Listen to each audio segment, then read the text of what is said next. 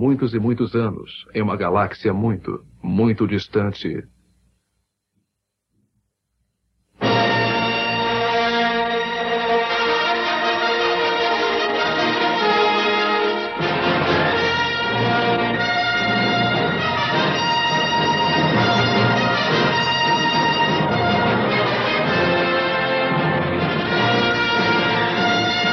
O Retorno de Jedi. Luke Skywalker tinha retornado ao seu planeta de origem, Tatooine, numa tentativa para salvar seu amigo Han Solo das garras do desprezível bandido Jabba, o Horrendo. Luke não sabia que o Império Galáctico estava construindo em segredo uma nova estação espacial blindada ainda mais poderosa do que a terrível primeira Estrela da Morte. Quando terminada, esta formidável arma irá representar o fim do pequeno bando de revoltosos que lutam para restabelecer a liberdade na galáxia.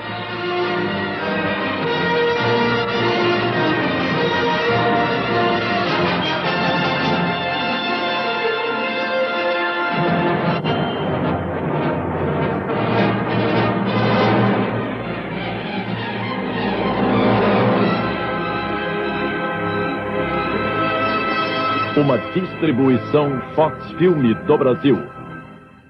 Versão brasileira, Herbert Richards.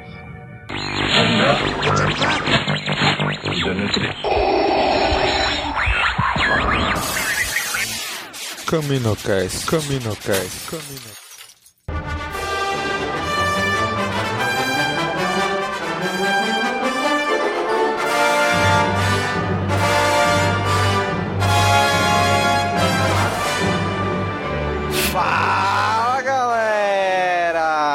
Mais Caminocast começando! Aqui é Domingos e hoje novamente Cícero. Fala aí, Cícero! E aí galera, aqui é Cícero e um trooper finalmente acertou alguma coisa, ele acertou o R2. É isso mesmo, mesmo né, cara?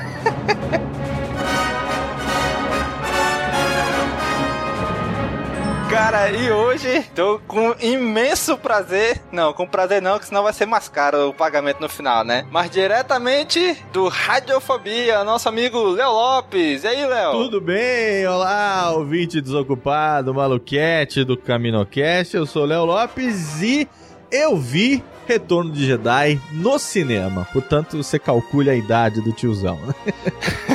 Caraca, moleque, que inveja. Eu vi, mas é que assim, ah, ele viu no cinema quando passou em 2004. Não, eu vi no lançamento, no ano de lançamento, em 1983, quando eu tinha 9 anos de idade.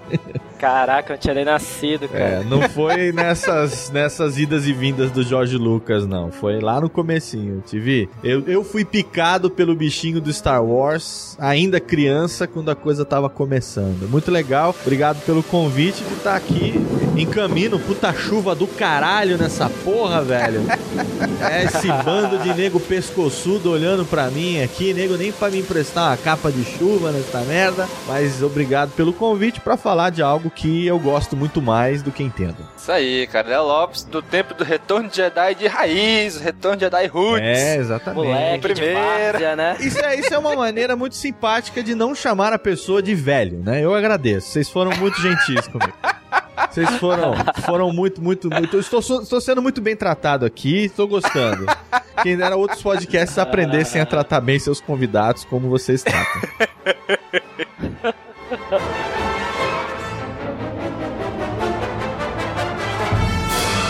Isso aí, galera. Vamos falar hoje sobre o último filme da trilogia clássica, O Retorno de Jedi, o desfecho da saga. Trilogia clássica, porque tem outra? Diz que, né? É, trilogia clássica não é a única que tem, não. Brincadeira. Dizem, dizem que tem. Brincadeira, que tem. brincadeira, porque É eu sei que tem outra que tá chegando aí, pô. Nova trilogia tá chegando ainda, brincadeira, 2015. brincadeira. Eu não sou hater, não. Apesar dos atos- concordar que o Jar Jar é um idiota, mas eu me diverti muito com a nova trilogia também. Com os meninos, a gente se amarra, assim, não tem problema não. É isso aí, galera. Mas vamos primeiro pra nossa sessão Holo News.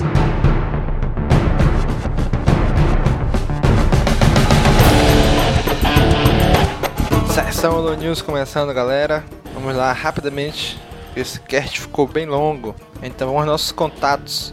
Se quiser mandar um e-mail pra gente, nosso e-mail é contato@castvoice.com. Temos nosso Twitter, arroba castvoice, facebook.com barra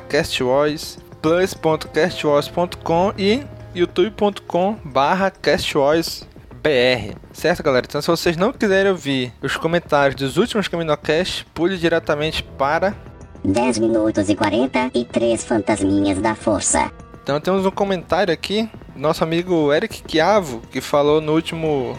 Comentamos sobre ele no último Caminocast, né? Na última sessão Alô News, que ele comentou lá no cast 28 de The Clone Wars. Ele respondeu lá agora sim, né? Que eu, eu não sabia como pronunciar o nome dele. Eu perguntei dele, né? No ar. E ele respondeu, ele falou assim: Fala Domingos. Tu perguntou como se pronuncia meu nome. É Chiavo. Mas isso é lá na Itália. Aqui no Brasil pode chamar Chiavo mesmo. Mas acho que Chiavo fica melhor, Eric. Continuar chamando de Chiavo, beleza? Ele comentou lá no CaminoCast 21, cara. Lá no Top 10 Mulheres. Ele comentou assim: Ótima lista. Só discordo mesmo da Gurry. Essa android me encheu o saco em Shadows of the Empire Evolution. Minhas menções honrosas vão para Jaina Solo, Nome Sunrider de Tales of the Jedi, Nina Kalish de Legacy, eu acho que essa outra é Sunny Zard da série X-Wing e da Lady Lumia, da época da Marvel da série Legacy of the Force. Então Eric Chiava comentou no, longínquo Comunocast 21, que nós fizemos especialmente pro Dia das Mulheres. E no Comunocast 29 aí, que foi o último nosso, do Império do Mal 1, tínhamos cinco comentários. O primeiro do nosso amigo Sam, da Star Wars Week. Ele comentou assim: Vocês viram o sabre de luz do Luke? Ele não é daquele tamanho, não. Cara, você que tá falando, hein? Não me quero me comprometer com isso. Continuando, e a lâmina também está esquisita. Espessa embaixo e conforme sobe, ela fica mais fina. Um sabre de luz é mais uniforme. Bem, apesar disso, achei interessante o estilo das ilustrações. Acho que vou comentar algo lá no CaminoCast 1 agora. é porque acho que a gente leu os últimos comentários dele, né? E nosso amigo Eric Chiavo foi o segundo a comentar.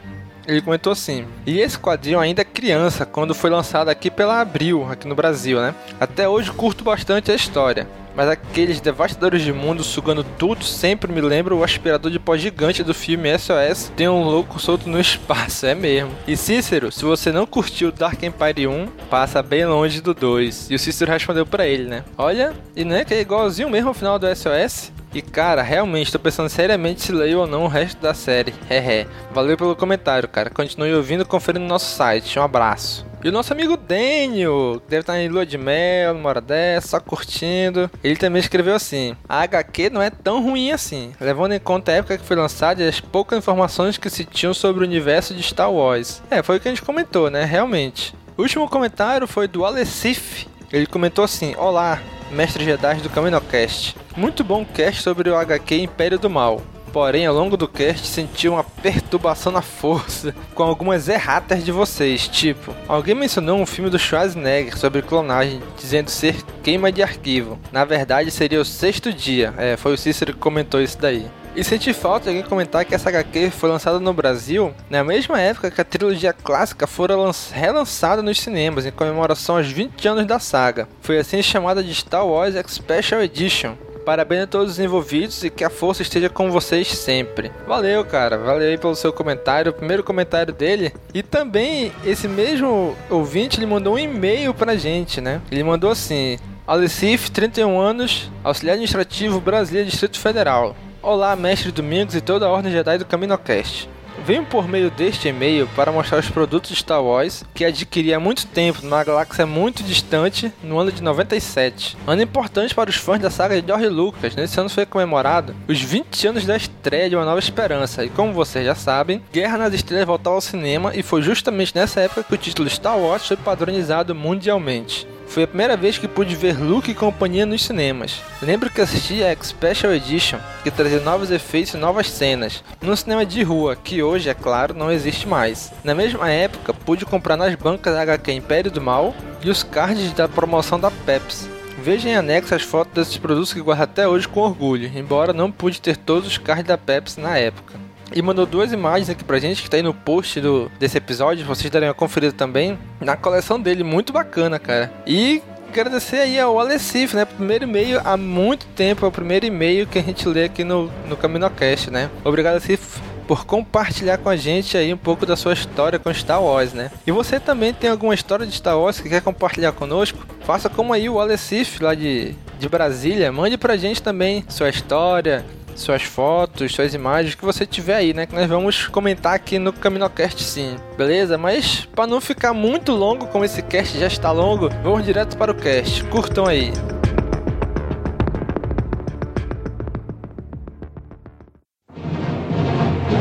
A long time ago, in a galaxy far, far away. The next chapter in the Star Wars saga. Join the further adventures of Luke Skywalker.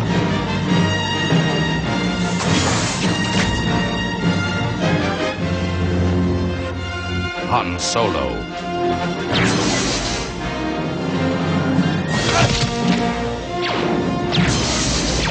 Princess Leia.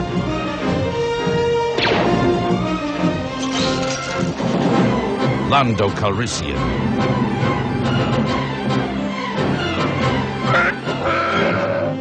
Chewbacca. C-3PO and R2-D2. And Darth Vader.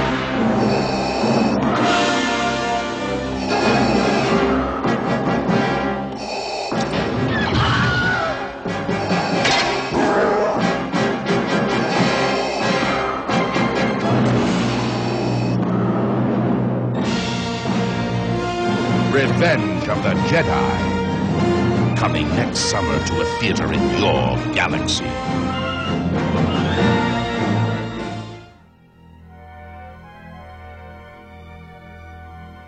O retorno de Jedi, do Jedi, dos Jedi. Até hoje não ficou bem claro nessa tradução, né? De qual Jedi e qual Jedi, né?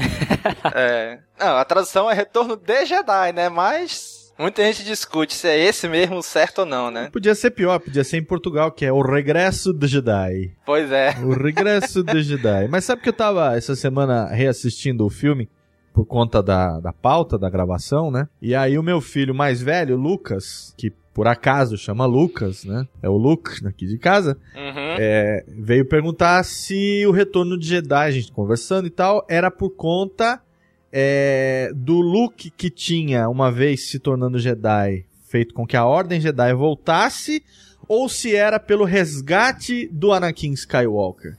E aí a gente começou essa discussão interessante, né? E nós chegamos à conclusão, pelo menos entre nós aqui, que o retorno de Jedi é o resgate do Anakin Skywalker saindo do, do lado negro e voltando pro lado, pro light side of the Force, né? A Uhum. gente chegou, pelo menos entre nós aqui, resolvemos é, ir por esse lado, de que é a redenção do Anakin Skywalker, portanto o retorno desse Jedi que tava sofrendo no lado negro. Não sei se vocês já pensam assim tão filosoficamente ou não. Cara, na verdade, eu sempre tive essa dúvida, né? Desde quando eu era moleque, que eu assisti a primeira vez, eu fiquei assim, pô, mas é o retorno do Luke ou do Vader? Né? Eu sempre, eu sempre tive essa, ficava pensando assim, e eu também Então. cheguei a essa mesma conclusão, por causa da construção que o filme teve, né? Que no Exatamente. final já mostra ele novamente com o Phantom da Força, mas com o Jedi, né? Exatamente. E outra, se você for pensar semanticamente, é, o Luke não poderia ser retorno de Jedi porque ele nunca foi, ele não tem pra onde retornar. ele tá se tornando pela primeira vez, né? Então, quem tá Pois é. retornando a ser Jedi é o Jedi decaído que virou Sith. Ele pode Sim. retornar a ser Jedi. né? Então, não sei, e a gente sempre discute isso quando a gente grava nos podcasts amigos e nas rodas de boteco sobre Star Wars, é, que sim, nós bebemos cerveja falando de Star Wars. É, é, o ouvinte do CaminoCast com certeza faz isso também, né? Os outros dos outros podcasts eu acredito que não. Mas como aqui nós estamos num podcast que é exclusivamente de Scar- de Star Wars, acredito que a maioria dos ouvintes são fãs tão contumazes e tão fervorosos quanto nós, né? Pois é. E a gente sempre discute a respeito disso, né? O retorno de Jedi, na verdade, é, o Jorge Lucas ele tenta é, deixar a gente, enganar a gente, fazer a gente acreditar que ele tinha tudo na cabeça dele desde sempre. Eu duvido muito. Né? Eu acho que Eu também, cara. foi uma grande sucessão de cagadas, umas cagadas que deram muito certo, outras cagadas que cagaram muito. Né? Mas acho que tá explicado pra todo mundo, pra todo mundo que é fã, que o Star Wars é uma, uma ópera épica espacial que conta a saga de um menino que foi gerado pela força, né? Pelos midi-chlorians, seja lá que hora Um, um, faze- um fazendeiro, né? Um fazendeiro, é, né, cara? o filho de uma fazendeira, porque pai ele não teve, né? Uma, uma Uhum. coisa aí que meio é, Espírito Santo aí, meio, sei lá. É, meio do- Jesus Cristo é, e Maria. Exatamente, uma coisa aí meio que, né, como é que foi que ele nasceu, como é que ele foi gerado e tal, mas é a história clara dele. A gente levando em consideração hoje a trilogia nova e os seis filmes, é o nascimento, a aparição, a ascensão, queda e redenção de uma, de uma pessoa. Né? Do, do, do Anakin. Skywalker. Então, o retorno de Jedi hoje, dentro, se a gente não for considerar o universo expandido, for ficar fechado nos, nos seis filmes, e se for considerar também Clone Wars e tudo mais e tal, ainda é fechado. Tirando o universo expandido, o que é oficial, né? Que é Clone Wars, os- Uhum. as animações e os seis filmes, é, é claro que é a saga desse cara. Né? Então o retorno de Jedi, eu acredito que tá mais do que claro que é isso, né? Ele retornando e aquele final não poderia ser diferente, que é ele também aparecendo ali junto com Obi-Wan, junto com Yoda, mostrando que ele voltou e que ele conseguiu se redimir, enfim. Então pra mim é é o retorno de Jedi, é uma tradução legal em português. Levando em consideração as duas trilogias, a gente consegue chegar ainda mais a essa conclusão. né? Exato, De exato. que é- é a história do Anakin Skywalker. Exato. Os seis filmes contam a história dele, Isso, né? Então, é. esse retorno desse Jedi é o Anakin. Exatamente. E que fique muito bem claro, aparece um Anakin gordo no É. final. Não, não, o Anakin Não é o Hayden Christensen, pelo Não, amor não, de Deus. não. Então, a gente tava conversando sobre isso também, né? O Hayden Christensen foi uma forma que eles tiveram. Isso foi uma das cagadas cagada que eu não gostei da adaptação, né? Do, do Uhum. novo, do, do novo. Desde 2004, quando teve a, a, a nova remasterização, que já tinha tido. Já tinha tido uma remasterização em 99, no- 97. 97 e depois teve essa nova agora pra 2004 e agora com o lançamento do Blu-ray também outras coisinhas que foram mexidas. É, e eu achava que fosse voltar e que fosse tirar e que fosse voltar o, o, o, o Anakin velho, pelo menos envelhecido, né? Não precisava estar com aquela cabeça de ovo estourada, mas envelhecido. mas eles deixaram o Hayden Christensen. E eu entendo do ponto de vista da conclusão da trilogia, porque ele está ali querendo fazer uma ponte clara entre a vingança do Sith e o retorno de Jedi. Ele tá ali Uhum. querendo fazer uma, uma, uma ilusão clara, uma alusão clara, uma conexão clara do final do terceiro filme do, do- do- da vingança do Sith, que é o Vader, o Anakin colocando o capacete e virando Darth Vader, e o final do último filme, que é o Anakin tirando o capacete e morrendo o Darth Vader. A morte do Darth Vader é o renascimento do Anakin Skywalker. Eles deixaram o Hayden Christensen pra criançada entender quem é aquele cara. Tá claro isso. Pois né? é, pra novas gerações Exatamente. aí. Pois é, o que, ele, o que ele diz lá no DVD, né, é que quando ele se juntou à força, né, que ele- naquele momento em que ele... Eu acho que antes, né, do Luke queimar ele, né, Aham. Isso, Lá- ele morreu lá na Estrela da Morte. É, Isso, ele isso. morreu lá na Estrela da Morte, que ele se juntou à força na identidade Jedi dele. E a última identidade Jedi que as pessoas lembram é com- quando ele era o, o Hayden Christensen, Cr- Christensen, né? Como é que fala? Sim, assim? o Hayden Christensen. A Hayden Christensen, né? Ele fala isso no DVD, né? Que ele queria deixar claro que a identidade Jedi do Anakin era aquela cara lá do Hayden Christensen. Pois é, que quando ele virou Sif, era aquela cara que ele tinha, né? Então a É. última cara dele Jedi era aquela. Mas aí é uma daquelas coisas que, assim, o, o, o cara, o dono pode falar o que quiser, né, cara? Se você vai Ele pode, cair ou inven- não. é, pode inventar. você vai cair ou não. Quer dizer, pô, por que não deixar um cara que envelheceu é, 20. Porque ele não envelheceu tanto, na verdade. Talvez tenha sido aí uma das formas dele tentar tapar um pouco essa outra cagada, que é a linha do tempo, né? A diferença é. entre a linha do tempo e a idade. A idade real. E aparência que as pessoas têm do final do terceiro filme da Vingança do Sith, quando o Luke e Leia estão nascendo, até o episódio 4, Uma Nova Esperança, se passaram o quê? 20 anos? 22 anos? 20 Isso. anos, é. 20 anos. Então, e aí depois do episódio 4, que é Yavin 4, até o Retorno de Jedi, são mais o quê? 5 anos na linha do tempo? 4 Quatro anos? anos. Então, anos. então ali você tem um Luke e uma Leia com 24 anos. Isso. Então você tem ali um Anakin que se na Vingança do Sith tinha, sei lá, quanto, 24 anos quando ele quando ele É, tinha uns 20 e pouco na, na Então ele tinha ele tinha menos de 50 anos quando ele morreu no Retorno de Jedi, né? Então você teria que ter ali pelo menos uma pessoa com uma aparência beirando os 50 anos. Obi-Wan envelheceu mal pra caralho, né? Diga-se de passagem, Puta, né? Puta, envelheceu Obi-Wan- 50 anos em 20. Você vê o que, que o sol do deserto de Tatooine não faz na pele de uma pessoa, né, cara? Des- Se, o, lado, é, se o, la- o lado negro destrói, né? O, poder, o, o, o lado da luz também não fica atrás, não, É, né, cara? Você já vê Pois que midi-chlorian midi-chlorian não serve como filtro solar, né? Já dá pra... Não, cara. Não, Não não rejuvenesce. rejuvenesce, né? Não, não, não, não, rejuvenesce, não é creme para a pele, né, cara? Envelheceu mal pra cacete. Ah, sim, eu acho que a pior parte nessa questão das idades foi a Padme eh, olhar o, Anakin menino Ah, e depois é. ela praticamente Ah, a mesma cara olhar o Anakin o homem feito, cara. Essa Nossa. também o Lucas perguntou pra mim no- no- nessa nossa discussão domingo passado, é, na hora do almoço. Agora ele tá começando a pensar, quando a criança começa a pensar, ela começa a concluir coisas, né? Então ele tá com 11, perguntar, né? 11 para 12 anos e ele perguntou exatamente isso. Como é que a Padmé e o Anakin ficaram juntos se quando eles se conheceram, o Anakin era uma criança e ela era uma moça. E aí vou eu tentar explicar pra ele que é uma diferença ali de que de 4 anos entre os dois, estão estão querendo convencer a gente, É, 5 anos. né? Que ele ela tinha tá no episódio 1, ela tá com 14, ele tá com 9. então, cinco anos de diferença, aí eu tentei, né, explicar pra ele que entre um adulto, entre um homem e uma mulher adulto, cinco anos, essa aparência não se não se repara tanto. Mas, sinceramente, na maneira como isso foi mostrado no filme, é, um, é, uma, é uma outra coisa que a gente... É aquelas coisas que você, ou você engole e se diverte com o filme, ou você fica é, Jurandir filhando as coisas e... Pois é. é verdade. E achando que tudo é uma grande merda. né?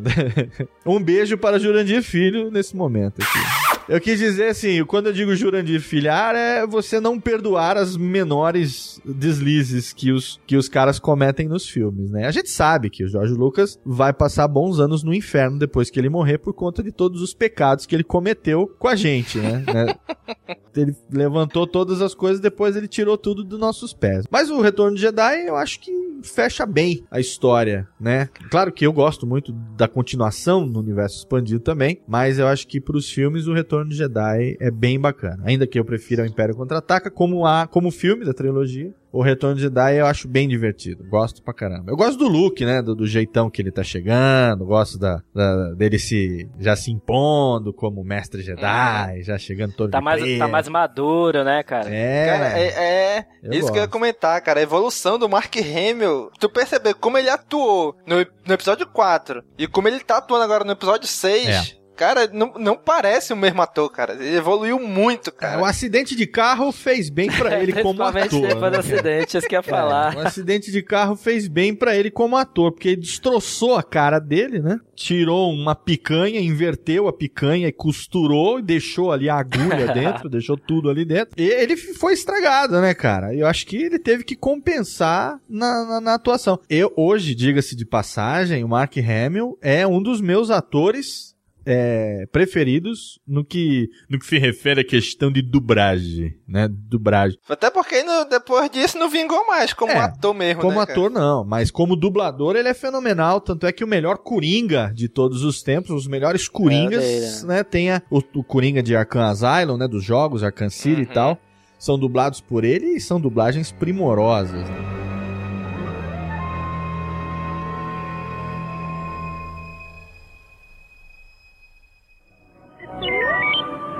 Naturalmente que eu estou apreensivo. E você também deveria estar. Lando Calrissian e o pobre Chewbacca nunca retornaram desse lugar horrível.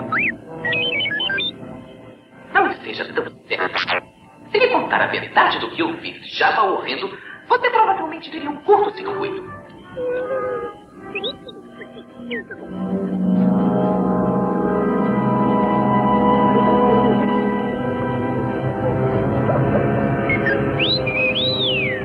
É que dois depois, você tem certeza de que esse é o lugar certo?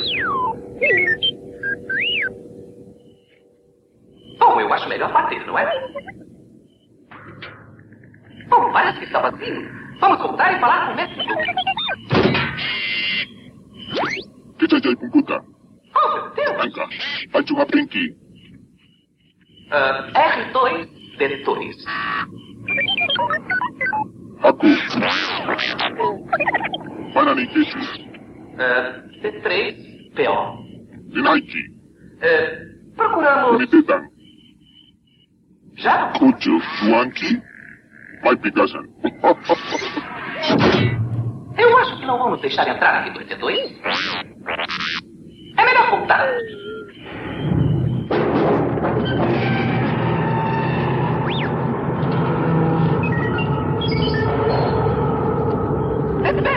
Espere, R2, D2. Oh. oh, meu Deus. É, R2. Eu acho que não é prudente entrarmos assim. Ah! R2, D2. Espere por mim. Ah! Pra gente começar, antes de entrar realmente no filme, vamos falar alguns dados técnicos, né? Cícero, quem foi o cara que dirigiu essa bagaça aí, Cícero? O, o Domingos, você me põe os nomes estranhos. Valeu, Domingos. Mas essa é a ideia, pô. Cara, se, se eu posso passar isso pra alguém, tu acha que eu vou falar? Ô Cícero, você Beleza, desculpa, cara, lá. porque não foi ele que pôs o nome estranho. Esse é o nome do cara, velho. É, pô, é, pois é, né? O cara que foi, nasceu com esse nome. Como é que. Aí eu ligar com o pai dele, É, pô. porra.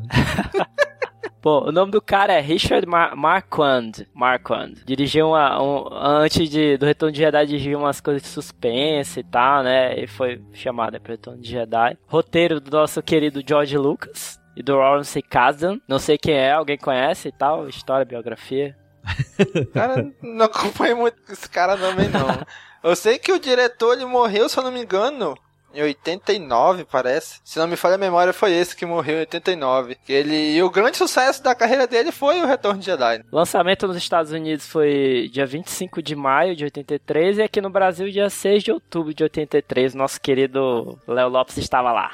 É, eu não tava no lançamento. E é bem provável que eu tenha assistido, apesar de ter falado que eu vi ele no lançamento. Não vi ele no lançamento. Provavelmente eu vi em 84, que deve ter demorado. No lançamento, né? Deve, não, deve ter demorado um pouco pra ele chegar aqui na minha cidade, né? Onde eu, onde eu morava quando era criança. Mas eu lembro de ter visto no cinema é, o, Star, o, o Star Wars O Retorno de Jedi. Foi o primeiro filme que eu tenho memória de ter visto no cinema. É, juntamente com o Superman 2, que foi em 83. 83 também, 83 e 84. Nessa época Nossa. tinha esses filmes, Superman 2, é, o Retorno de Jedi, depois veio Os Caçadores da Arca Perdida. Não, é. O, o, o, o Indiana Jones e o Tempo da Perdição. Isso. São tudo da mesma época, né? E aí tinha os filmes dos Trapalhões nessa época também, que eram, que eram bem legais. O Mágico de Oroz, Saltimbancos. Era uma época que o cinema aqui no interior tinha muita coisa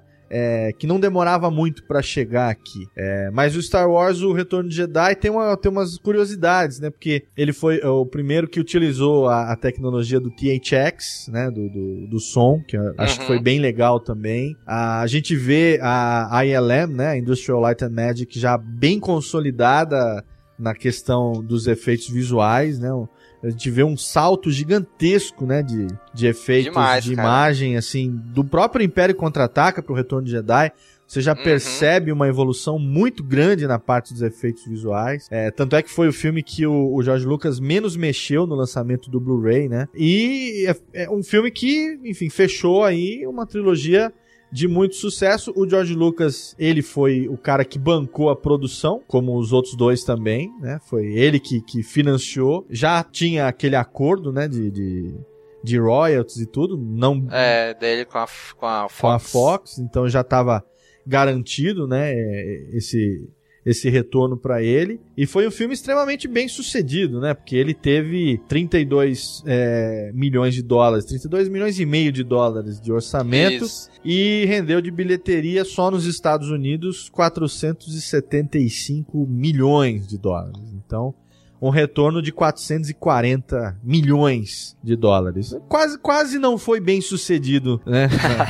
Na, na bilheteria, né? Quase não foi. Se não me falha a memória, da trilogia clássica foi o que, teoricamente, menos rendeu a bilheteria. Exatamente. Só 400 milhões, Só só. 475 milhões. É, De lucro ele só teve 440 milhões de dólares, né? Mas o filme, enfim, extremamente bem sucedido, muito esperado. Ganhou, né, o Oscar de melhores efeitos especiais com muita merecimento, Sem ter indiscutivelmente. que discutir. Aquele é. ano não, não tinha o que fazer. É, e foi indicado para mais quatro Oscars também, né? Foi indicado pro Oscar de melhor som é, e melhor edição de som, que eu sou suspeito para falar, que sou apaixonado por, essas, por essa parte da- da- Ah. do som, né? Ben Burt, meu ídolo, foi indicado também, mas ele perdeu pros eleitos. To- todos os, os três, três indicações de prêmio de som que ele teve. Perder pros eleitos. Ele perdeu pros é. eleitos, tanto de som como edição de som, como trilha sonora. A trilha sonora já é com John Williams, né? John e Williams. a melhor direção de arte que perdeu também pra Fanny Alexander, que também um filme que, que disputou no mesmo ano. Mas, enfim, muito muito premiado, só ter ganho um Oscar de efeitos especiais.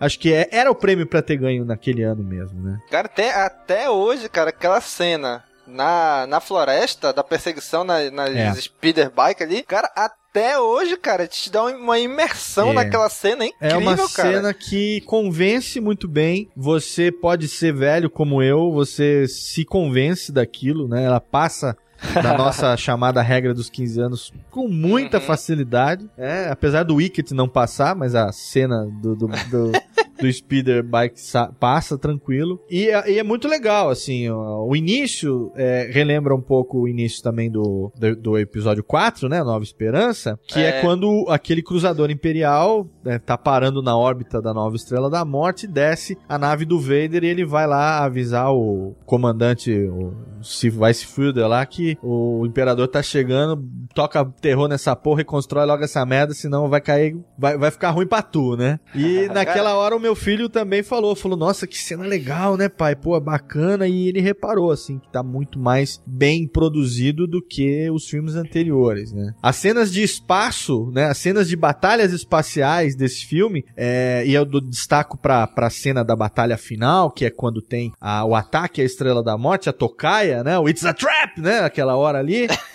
aquela... É uma armadilha! É, aquela cena de batalha espacial, você vê claramente que no começo da Vingança do Sith, eles tentaram fazer uma batalha muito mais épica, que é naquela hora que o Anakin e o Obi-Wan vão tentar resgatar o chanceler do, do, Do do Grievous, né? Mas eu acho que a- aquela cena do It's a Trap ali na hora da, da Estrela da Morte do Retorno de Jedi, da trilogia original, é a melhor cena de batalha no espaço. Assim, convence muito fácil. Cara, pra mim é a melhor da saga, das, dos seis Convence filmes, cara. muito, cara. É muito foda, cara. É, Pois é. Aquela cena, sabe, a, a- a- acho que a melhor cena de Millennium Falcon, assim, voando e de espaço e tudo, assim, o jogo de sombras, as luzes, né? É muito foda, cara. É realmente esse Os- Oscar de efeitos especiais foi, foi muito mais do que merecido. Merecido, né, cara? E você estava falando em som, cara, e é engraçado que a maioria dos sons, né, do, do, do filme do Retorno de Jedi, os caras tiraram, assim, de elementos, nossa, você não vai imaginar. Por exemplo, a- aquele som da, deles trocando a marcha das, das speeds, né? Aham. O cara, ele tava numa biblioteca e ouviu é, um som estranho na rua, né? Eram, era, tinha uns trabalhadores lá com aquelas brocas, não é broca, como é que é o nome? É, é furadeira, britadeira pneumática, e aí tava, tava tipo com problema, né? Aí o cara ouviu um som, parece que tinha uma pedra dentro da mangueira. Aí ele falou pros caras, não, peraí, peraí, peraí que eu vou pegar meu gravador lá dentro. Aí os caras não entenderam nada. Aí ele voltou com o gravador, pediu pros caras continuar o que eles estavam fazendo, que ele ia gravar o som lá, que tava engraçado. Ele pegou o som e colocou no som da marcha, dos troopers trocando a marcha, né? Quando eles trocam a marcha da, das speeds, cara. É, é muito impressionante de onde eles tiram os sons, assim, entre outras coisas, né, cara? Entre out- outros sons, assim. Essa é a arte do Ben Burt, né, cara? O Ben Burt, que é o, edi- o editor de som, criador do som do lightsaber, criador do grunhido do Chewbacca, enfim, criador dos barulhinhos do R2D2. Ben Burt é eu como editor de áudio, como criador de sons também. Essa arte que em inglês chama Foley, né? Que é você fazer, né? Aquela coisa que a gente é, é, ilustra bem com radionovela, né? Da casca de coco É. fazendo o barulho do cavalo, aquela coisa toda. Isso aplicado ao cinema. Então você imagina que 90% dos sons num universo fictício como o universo de Star Wars, onde você tem alienígenas, máquinas, né, equipamentos, naves, tiros, armas, uma série de coisas, você tem que ter uma imaginação fértil, uma imaginação criativa pra caralho, pra você imaginar que o- se o som é a vida de um objeto ali, você criar o som daquilo é você dar a vida pra aquilo. E isso é uma arte que eu admiro pra caceta e o Ben Burt, cara, fez isso nos três filmes e é meu ídolo, adoro esse cara, velho. Não foi à toa que ele recebeu um Oscar especial, né, no, do episódio 4, pelos efeitos sonoros que ele criou, né, pelos Sim. sons que ele criou Sim. pro episódio 4, cara. Que também foi extremamente merecido, cara. A parte do documentário, né? do- no Blu-ray a gente tem dois, dois discos de especiais e extras e tudo, né? E todas as partes que mostra isso, a criação dos sons, assim, são os meus documentários preferidos. Os caras, Ben Burt, cara, é, é ídolo, né? muito foda.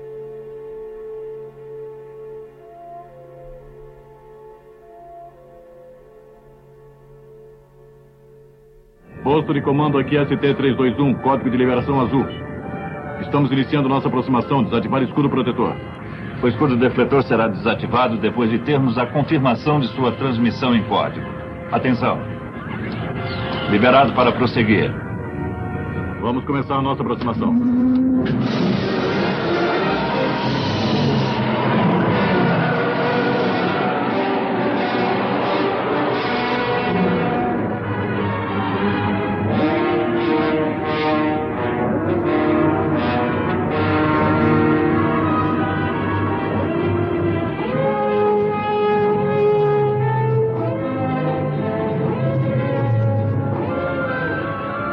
Informe ao comandante que o avião de Lord Vader acaba de chegar.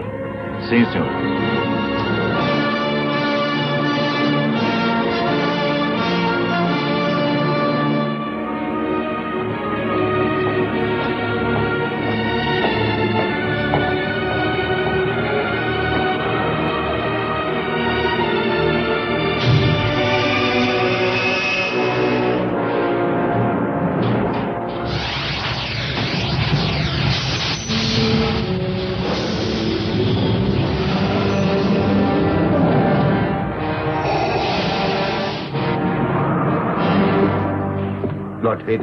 Inesperado prazer. Estamos honrados com sua presença. Dispense as amabilidades, comandante. Estou aqui para terminar com o atraso das obras. Eu lhe garanto que nossos homens estão trabalhando o mais rápido que podem. Talvez eu possa encontrar novas razões para motivá-los. Eu garanto que esta estação estará operando como planejado, senhor. O imperador não participa do seu otimismo quanto à situação. Mas ele está pedindo o impossível. Eu preciso de mais homens. Poderá dizer isto a ele pessoalmente quando ele chegar. O imperador vem para cá? Perfeito, comandante. Ele está muito descontente com o seu aparente atraso. Vamos duplicar o esforço.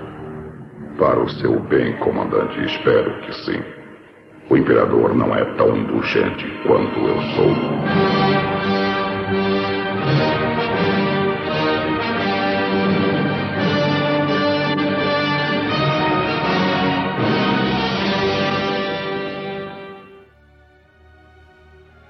Pra gravar, eu reassisti. Eu fui tentar reassistir o Blu-ray, só que eu dormi durante o filme todinho.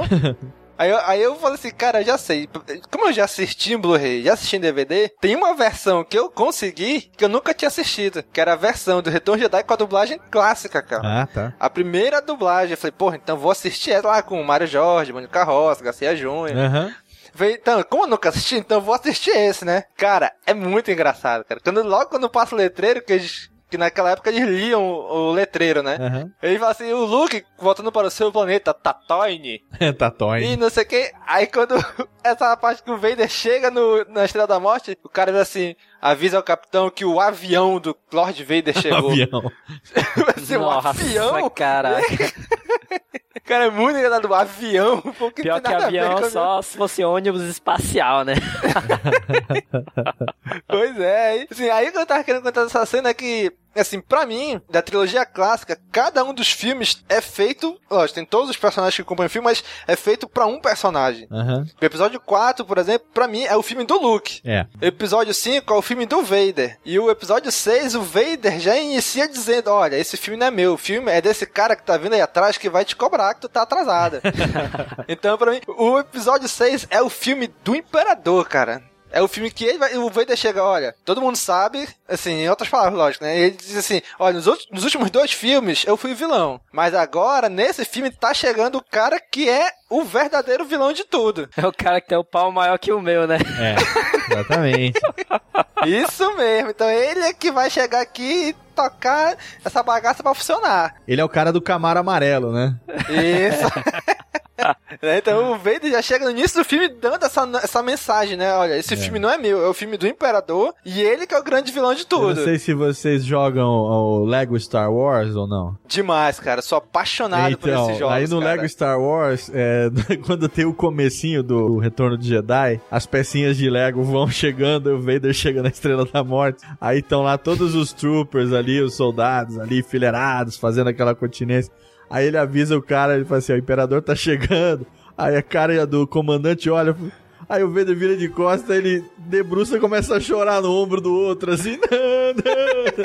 É muito bom, cara. É muito bom. Se debulha, cara. Lego Star Wars é. é todo, tudo que é feito de Lego dos jogos, né? Mas o Lego Cara, Star é Wars, incrível, principalmente, é muito foda, cara. Pois é, cara. Então, assim, esse filme pra mim é o filme do Imperador. Imperador, né? Esse filme é ele que comanda tudo. Ele chega num certo ponto do filme tu diz assim, cara, o Imperador tem tudo ao controle dele. É. Quando tu pensa que os rebeldes tão, vão conseguir alguma coisa, o Imperador vem, olha, não, tá tudo correndo como eu planejei. É, tá certo. Na, na, na lua florestal de eu sei o que tá acontecendo. A tua frota tá indo pra cá, eu sei o que tá acontecendo. E eu ainda tô aqui te persuadindo a vir pro meu lado ainda. Falando pro Luke, né? É. Então ele, naquele momento ele tem tudo na mão. Ele não tem o que temer, né? Ele é o que tá no comando de tudo ali naquele momento, né? Ele só não contava, né? É, eu, é, é- é aquela coisa do, do Luke até fala isso, né? No, no diálogo É. final, né? Que a sua autoconfiança vai ser. É o seu ponto fraco. A sua, o seu excesso de confiança é o seu É a ponto, sua a sua fraqueza. fraqueza. né? E ele retruca dizendo que a confiança nos amigos é a sua e tal. Mas realmente, né? O imperador, ele tem essa confiança nele total, né? Porque, meu, ele conseguiu tudo que ele queria, né? Até então. Pois é. Ele não tinha por que ele, ele achar que se ele tinha conseguido dobrar o, o Anakin, que era o Jedi mais poderoso de todos até então, daquela época, por que, que ele não ia dobrar aquele moleque, entendeu? Que começou a treinar com 20 anos, foi lá pra Dagobah pra ser treinado por um pequenino decrépito. O que, que ele ia achar? Que, cara, Cheiradaço. é, cara, chegou aqui, entendeu? Comedor de lesma, chegou aqui, só porque botou uma roupa preta, ele acha que é Jedi. Falou, é, esse moleque aí. E se fudeu, né, cara? Se fudeu porque é. ele não contava com o espírito de um pai vendo um filho sendo assassinado na frente dele, né? Então, o imperador é realmente, né? É dele o, ep- o episódio, né? Ele se fudeu bonito, né? Cara, nada a ver com o que eu vou falar, mas quando eu falo assim, não contava. Eu, caralho, eu- na minha Com cabeça eu astúcia, eu comentei, ia com falar, é, eu astúcia. ia falar. É, eu ia falar, não contava com a astúcia do Vader, mas ele não foi astuto, né? Ele foi piedoso, né, cara? É, eu ia fazer a piadinha, mas não fiz. Eu resolvi, resolvi não, Caraca. não poluir o programa.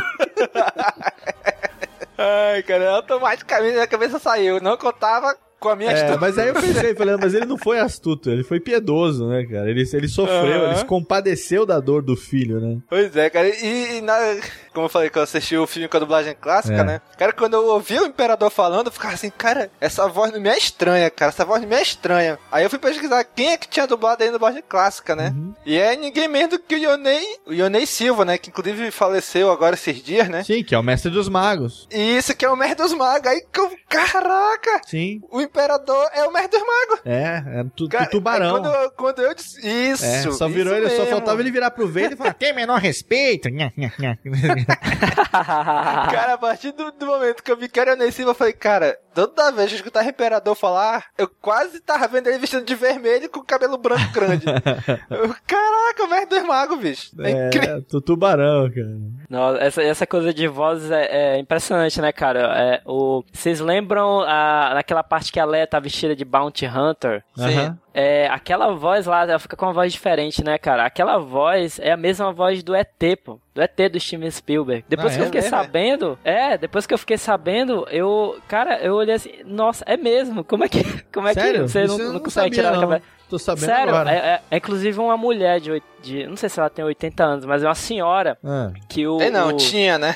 é, pois é. Ela tem, tinha essa, é, essa voz, assim, meio diferente, né? O, o- o diretor do, de áudio, ah, como é que é o nome dele, Léo, mesmo? O Ben. Burt. Ben Burt, né? Encontrou ela, acho que numa, numa loja pra, que, é onde ela tava comprando filmes ou coisa assim. Aí convidou ela pra fazer o ET. É. Depois convidou ela de novo pra fazer o, o Star Wars. Caraca. Fazer essa voz aí em específico. É a mesma voz, cara. É- é- nossa, explodiu minha cabeça isso, cara, também. Excelente, olha aí, tá vendo? Curiosidade. Impressionante. excelente. Nossa, cara, e, e outra também, assim, ainda falando de, de sons, né? Que é, você lembra também no final, o copiloto do Lando, acho que o nome dele é Nien Nambi, aquele, aquele carinha meio. O meio filho do estranho. fofão, pô. Sim, sim. do Esse fofão. mesmo, o filho do fofão. A boca dele de. Caraca, esse cara, pô, é, é o é que vai cara, É o que fala.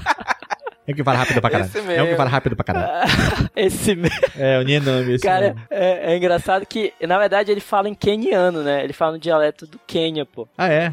E quando o filme. É, o filme passou no Quênia, os caras. Os caras, tipo, ficaram malucos. Nossa, ele tá, a gente tá falando em queniano. E as falas encaixavam exatamente, entendeu? Quando ele traduzia, traduzido, né, pra, pra, pra inglês e tal, seria a mesma coisa. Encaixaria, entendeu? Com o que o, o Lano tava respondendo pra ele depois. Caraca. Caraca, que maluco, Achei hein, isso, bicho? nossa, cara, eu achei isso muito demais, cara. Muito, muito.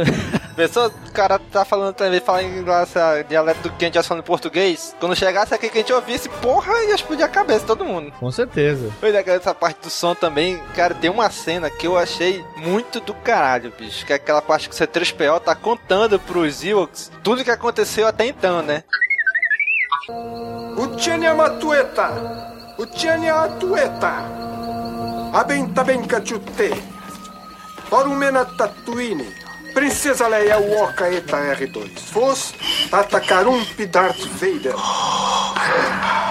Em check-ins com mais uma estrela da morte. Fos Fintin em Jedi. Obi-Wan Kenobi. Em Manomanto Komino. O Toby. Sim, R2 eu já ia chegar lá. Toron Togoshi. Mestre Luke, Atim Chudu.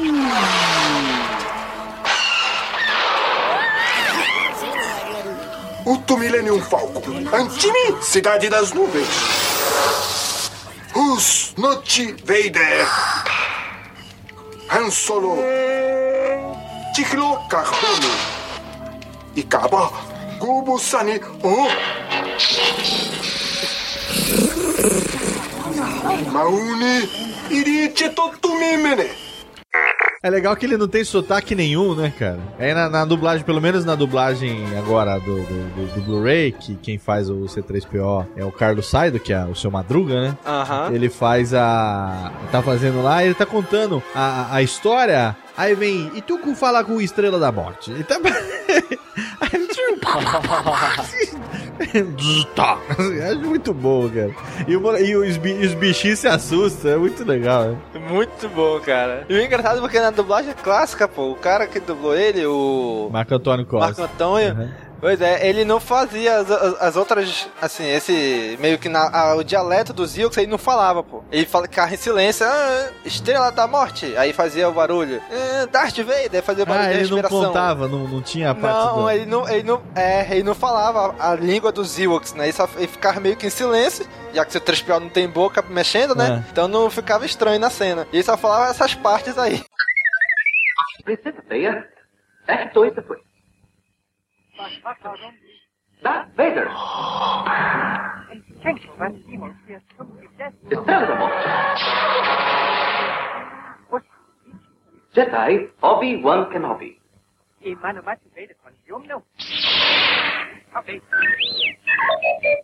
Sim, R2D2, eu ia chegar aí. Mestre Luke.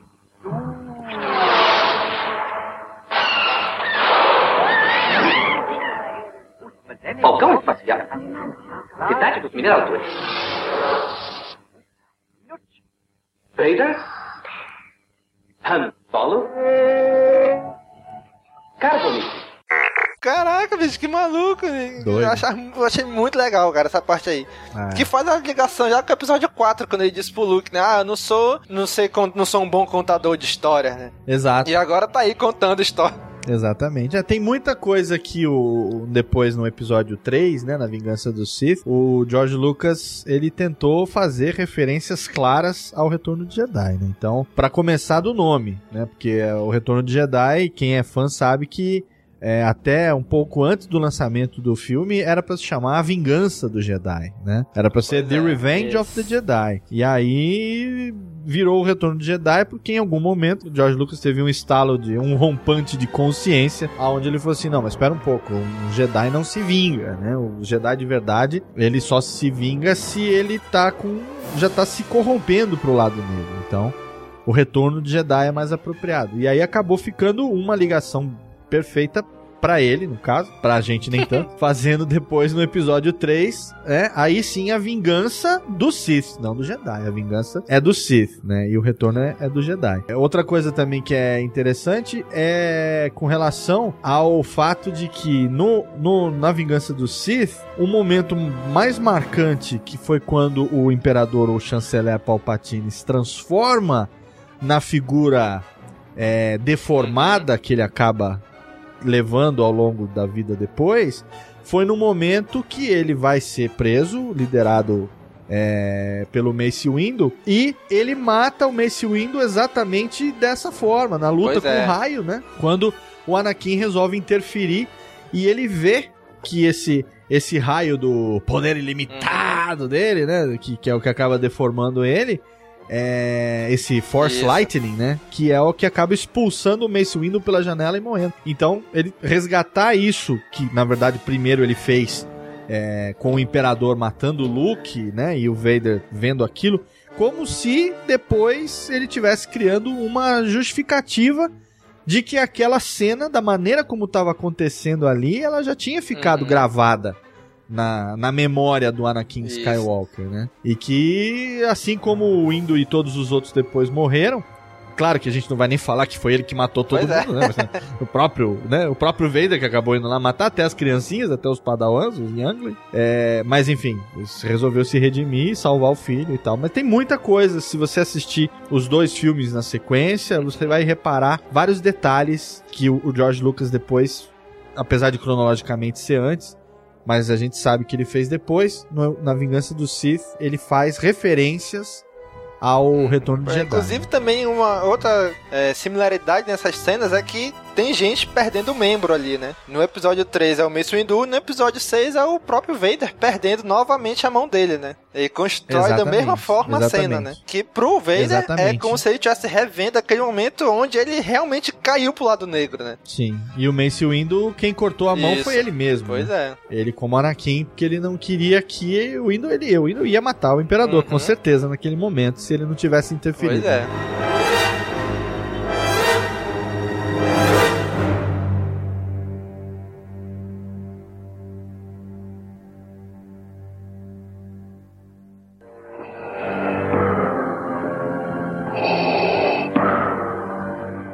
Levante-se, meu amigo.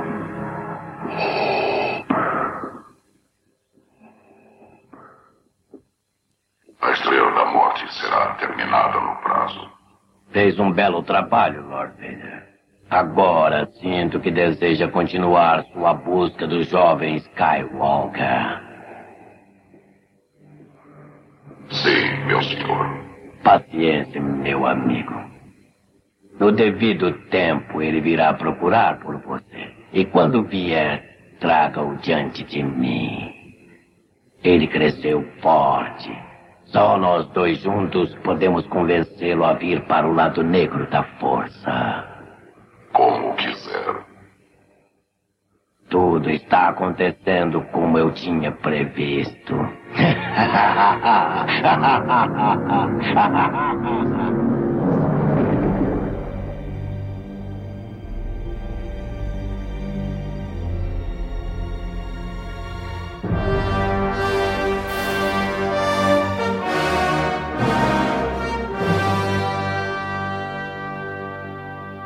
também em relação à dublagem clássica é que não, é- não é os rebeldes, são os revoltosos. Eles não falam rebeldes. Todo. Ah, o revoltoso falando de tal está aqui. Ah, os revoltosos estão vindo pra cá. Quando eles vão prender o Luke, ele fala assim. Esse é um revoltoso que se entregou a nós. Apesar dele negar, acredito que podem existir mais deles. É, eu acho- eu achei muito engraçado, cara. Porque na nossa cabeça já tá gravado rebelde, né? É que, ah, o revoltoso. Caraca, eu achei muito engraçado, cara. Outro também que eles falam, por exemplo, do Jabba. Não é Jabba o Hut ou Jabba the Hut. É Jabba o horrendo. Essa daí dá pra aceitar, né? É, ou então Que fazer que, puta nem. merda. Ou então fazer que nem no Spaceballs, que é o Pizza The Hut, né, cara? Pois é. Nossa, não. Spaceballs, cara, nossa, é, a, gente, é- a gente é muito fã, né, Domingos? Bicho, tem uma cena, cara, que foi excluída do filme que, caraca, velho, é, é- é perfeita, cara. É o Luke construindo o sabre de luz dele, cara. Caraca, essa cena é fantástica, velho. Que na, no, nos filmes, nenhum momento a gente vê isso, né? A gente viu agora no. The Clone Wars, a, na quinta temporada eles, eles mostram isso daí, né? Mas, assim, visível, né? E, cara, mas essa daí do Luke montando, cara, Caraca, velho, eu, eu vi ela, eu tinha visto ela há muito tempo já pelo YouTube, né? Mas caraca, meu irmão, essa cena é perfeita, cara. Ele montando, sabe, colocando o cristal, a lâmina surgindo. Muito bom, cara. ela tem nos extras do Blu-ray, né? E você, Pra quem acompanha, né, a- o universo expandido aí mais uma vez, você sabe que é, montar o seu próprio lightsaber é a, o- a prova final, o teste final, né, antes de você se tornar um Jedi, você sair de Padawan pra Jedi, né? Como se fosse um, uma cerimônia de, de, de colação de grau ali, de formatura, né? Você tem que ir, ir é. atrás do cristal, você mesmo tem que entrar numa caverna, pegar um cristal, você mesmo tem que montar o seu lightsaber. E quando o Vader é ali na, na- em Endor, ele pega o lightsaber, ele vê, fala assim, eu vi que você construiu um novo e tal, né? Porque já não é mais o dele, e é aquele que ele mesmo construiu, ele percebe, né? Porque ele sabe que ele perdeu o anterior, naquela, na luta, tinha, tinha ido embora, né? É, ele fala claramente, vejo que o seu treinamento está completado e tal, e, e é muito bacana, é é uma cena que realmente, naquele momento não ia acrescentar muito, mas pra quem é fã, é muito foda. É algo que faz um sentido, né? Fala, puta, Uhum. agora tá explicado, puta, o cara concluiu o treinamento dele mesmo e tal, né? Pois é, agora sim o cara. Porra, o cara se tornou realmente um Jedi, né? Exatamente. É uma, é uma, é uma fala, um detalhe assim, né, cara, que abre assim um, né, um, um- um- todo, todo o treinamento você lembra assim, né, de, de tudo, todo manual assim no Jedi, né, engraçado mesmo. Com certeza.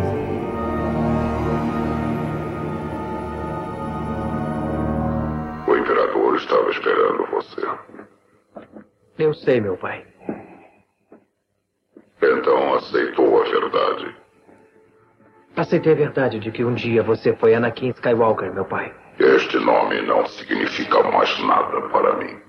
É o nome do seu verdadeiro eu. Você só o esqueceu. Eu sei que ainda existe o bem em você. O imperador ainda não o drenou inteiramente. Foi por isso que você não pôde me destruir. E não me levou imediatamente ao imperador.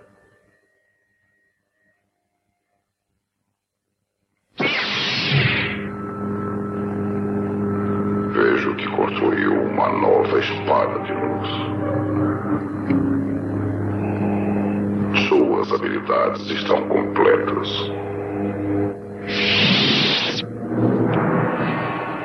Você é poderoso como o imperador previu.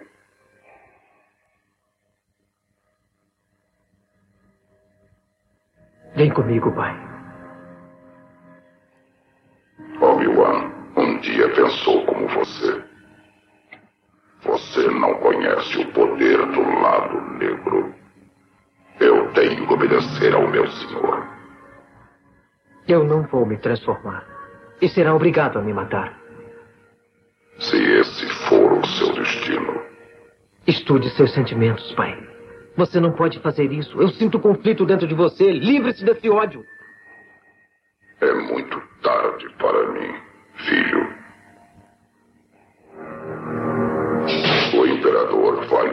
a verdadeira natureza da força. Ele é o seu senhor agora.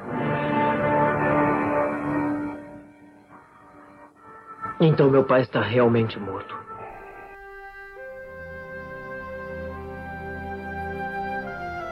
Cara, agora um diálogo que eu achei muito bom também, cara. Justamente nessa hora aí, quando o Vader pega o sabre do Luke, né? O Luke se entrega ali pro Darth Vader, né? Que ele fala: Caraca, eu vim aqui porque eu sei que tem bondades no senhor e tal. Aquele diálogo todinho entre eles ali, cara, é muito bom, cara. Que ele diz assim: Olha, tem bondade no senhor. E o Vader, ele, ele meio que reconhece? Ele não fala abertamente, ele reconhece. Fala: Não, mas pra mim não tem mais jeito. Eu já Exato. tô num ponto que não tem mais retorno. É, ele fala, já tá tarde pra mim, filho, já não rola mais.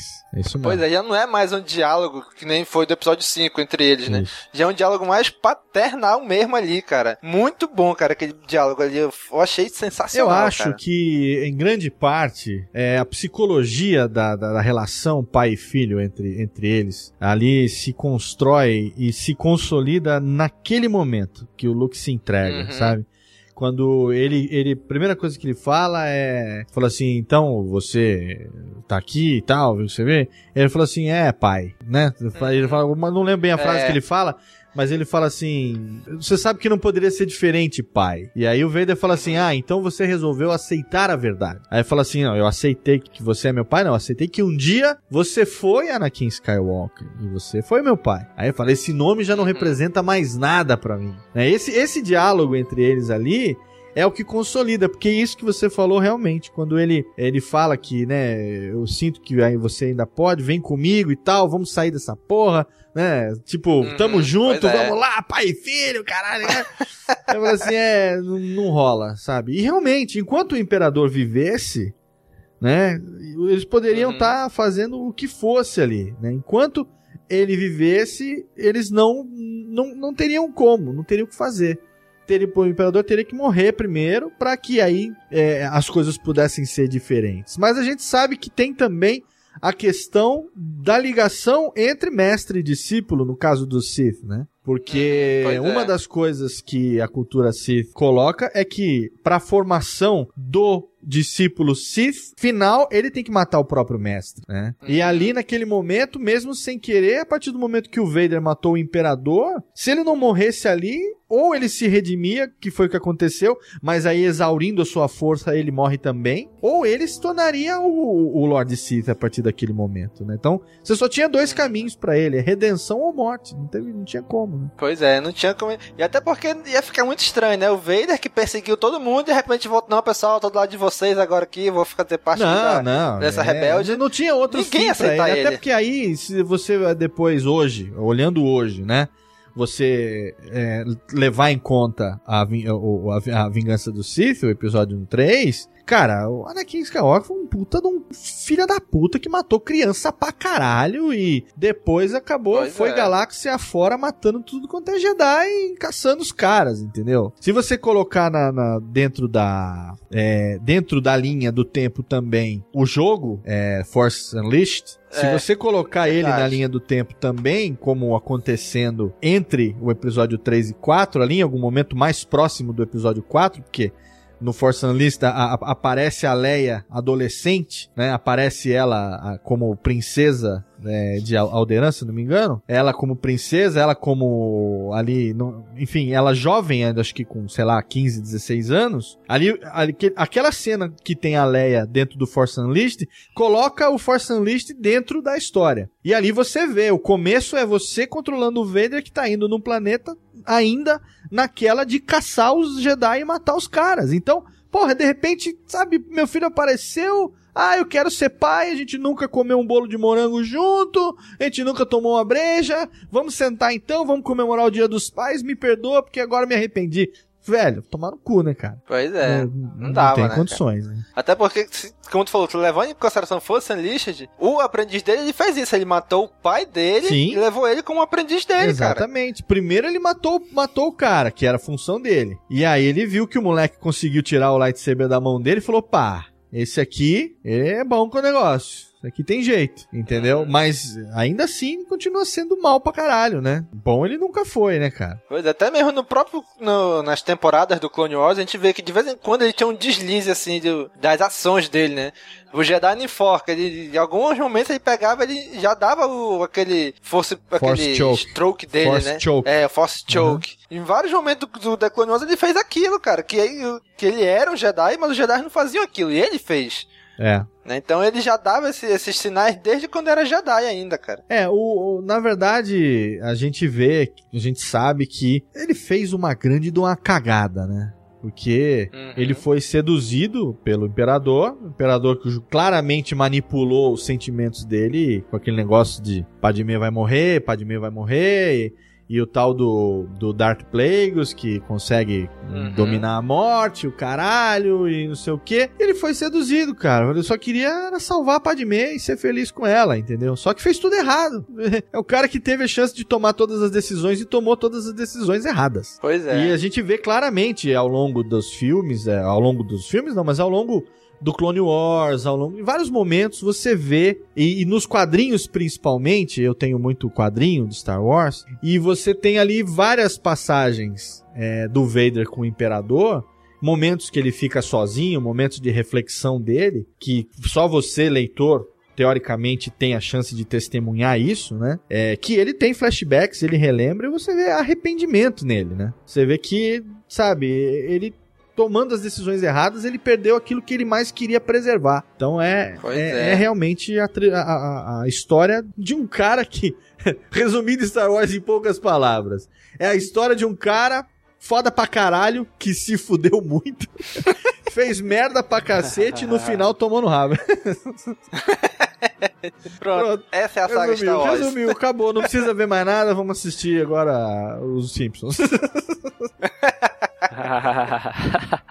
Cara, tu falou dos quadrinhos, cara. Tem um, que na época saiu os quadrinhos no Brasil, né? Tinha um. Nas revistas tinha algumas histórias assim meio curtas, né? De três, quatro páginas só. Aham. E numa de... uma delas se passa naquele momento do episódio 5 que eles estão na cidade das nuvens. Aham. Que o Lan, o Han, a- Leia e o o Chewbacca estão lá. O C3PO já tá desaparecido, né? Que leva o tiro lá dos Troopers. Só que eles ainda não encontraram com o Vader. Então o Vader andando ali pela, pela cidade das nuvens, ele chega lá onde tá o C3PO. É. Daí ele pega o C3PO assim, desmontado, pega só a cabeça dele e fica olhando. E coloca assim, em frente, como se estivesse se encarando os dois. Pega a cabeça do C3PO e coloca na frente do capacete dele, né? Aí mostra flashback dele com o Anakin lá em Tatooine, ainda criança, montando o C3PO, que seria pra mãe dele, como a gente viu no episódio 1, né? Aham. E aí começa a pensar, assim, lembrando.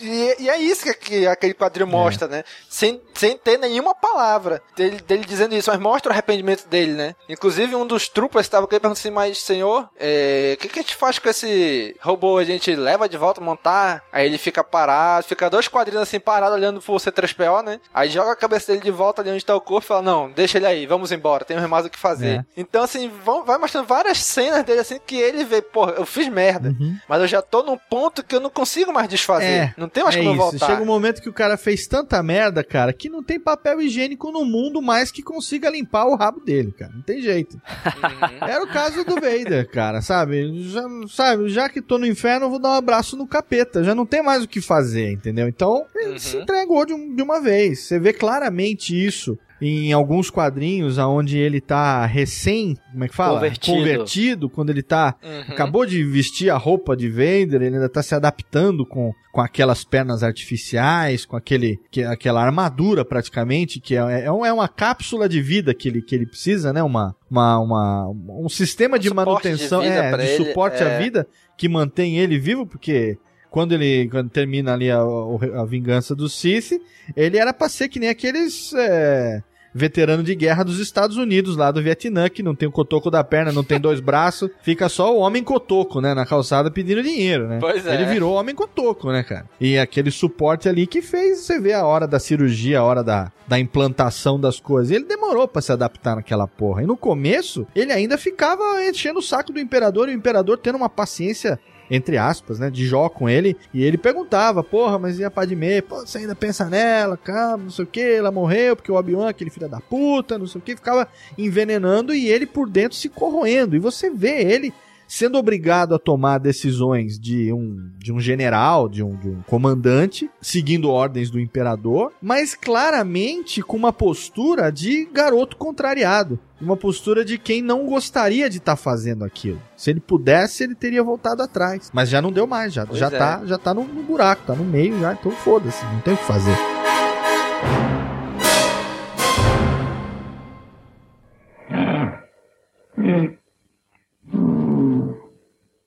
Hum, a cara que está fazendo. Parece tão velho a olhos jovens. Não, lógico que não. Eu sou. Quem eu sou? É, doente me tornei. Velho e fraco.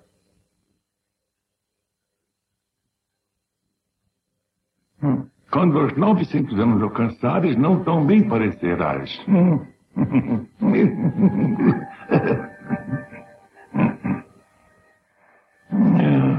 Breve descansar eu vou. Sim. Para sempre dormir. Este direito ganhei. Mestre Yoda, não pode morrer. Ah, eu sou pela força, mas não tão forte. O crepúsculo chegou já, e breve a noite cair deve. São, são os desígnios da vida. Ah, os desígnios da força. Mas eu preciso de seu auxílio. Voltei para completar o treinamento. Nenhum treinamento mais. Você precisa. Já sabe o que saber deve. Ah, então eu já sou um Jedi. Ainda não. Ainda não. Uma coisa falta. Vader. Você precisa enfrentar Vader. Então, e só então, um Jedi você será. E enfrentá-lo você irá.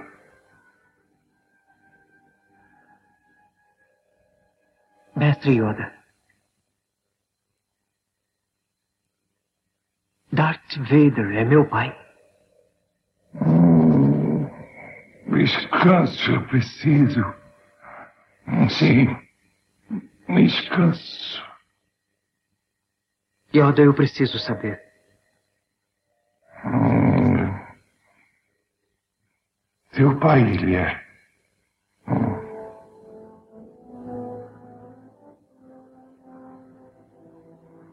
Contado já fez? Sim. Hum, inesperado, isto é. Infeliz. Infelizmente eu sei a verdade. Não. É, infelizmente, sua pressa de encontrá-lo, que incompleto estava seu treinamento para o fardo pronto não está. Eu sinto muito. Lembre-se do poder de um Jedi, bem sempre da força. E, e cuidado tenha raiva, temor, agressão. Do lado negro eles estão. Uma vez que ao lado negro descer, para sempre seu destino dominará. Luke. Luke.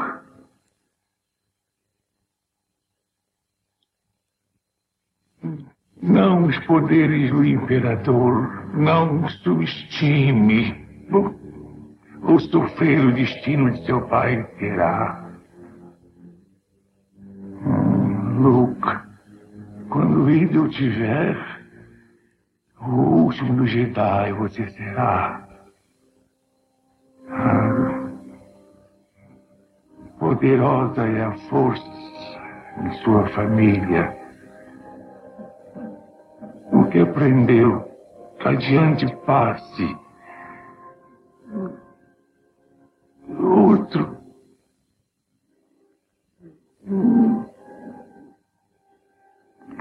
Skywalker ainda existe.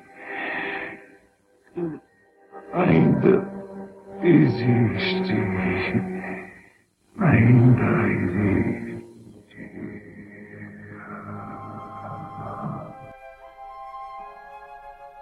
Pois é, cara. Assim, outra cena que meio que se contradiz ali é quando ele chega lá com o Jabba, que ele manda o C3PO e R2D2, né? O Lando se infiltra ali, que no filme não explica nada do porquê que ele tá ali, como é que ele chegou ali, simplesmente ele tava Isso, ali, no né? filme não, ele tá ali. é. Pois é, no filme você tá ali, acabou Você vê tal. no final do Império Contra-Ataca, você vê a, enfim, o o Han tá preso na carbonita, foi embora. O Luke tá todo fudido, tá na janelinha do, do- da nave médica e o Lando e o Chewbacca estão na Millennium Falcon saindo pra essa missão de infiltração. Mas você não sabe como que eles chegaram, o que que eles passaram até aquele momento. Aí ele tá ali, ele- aí o Luke chega, ele já. Ele dá o Force Choke também no, naquele porquinho lá do No Jabba. Né? Gamorreano, aham. É, ele entra e vai falar alguma coisa de já coisa ali, aí o cara dá pra ver que ele tenta coisar o pescoço dele, né? E aí ele continua e segue, não, eu sou o mestre Jedi já, eu sou o cara, meu. E o Jabba ri dele, né?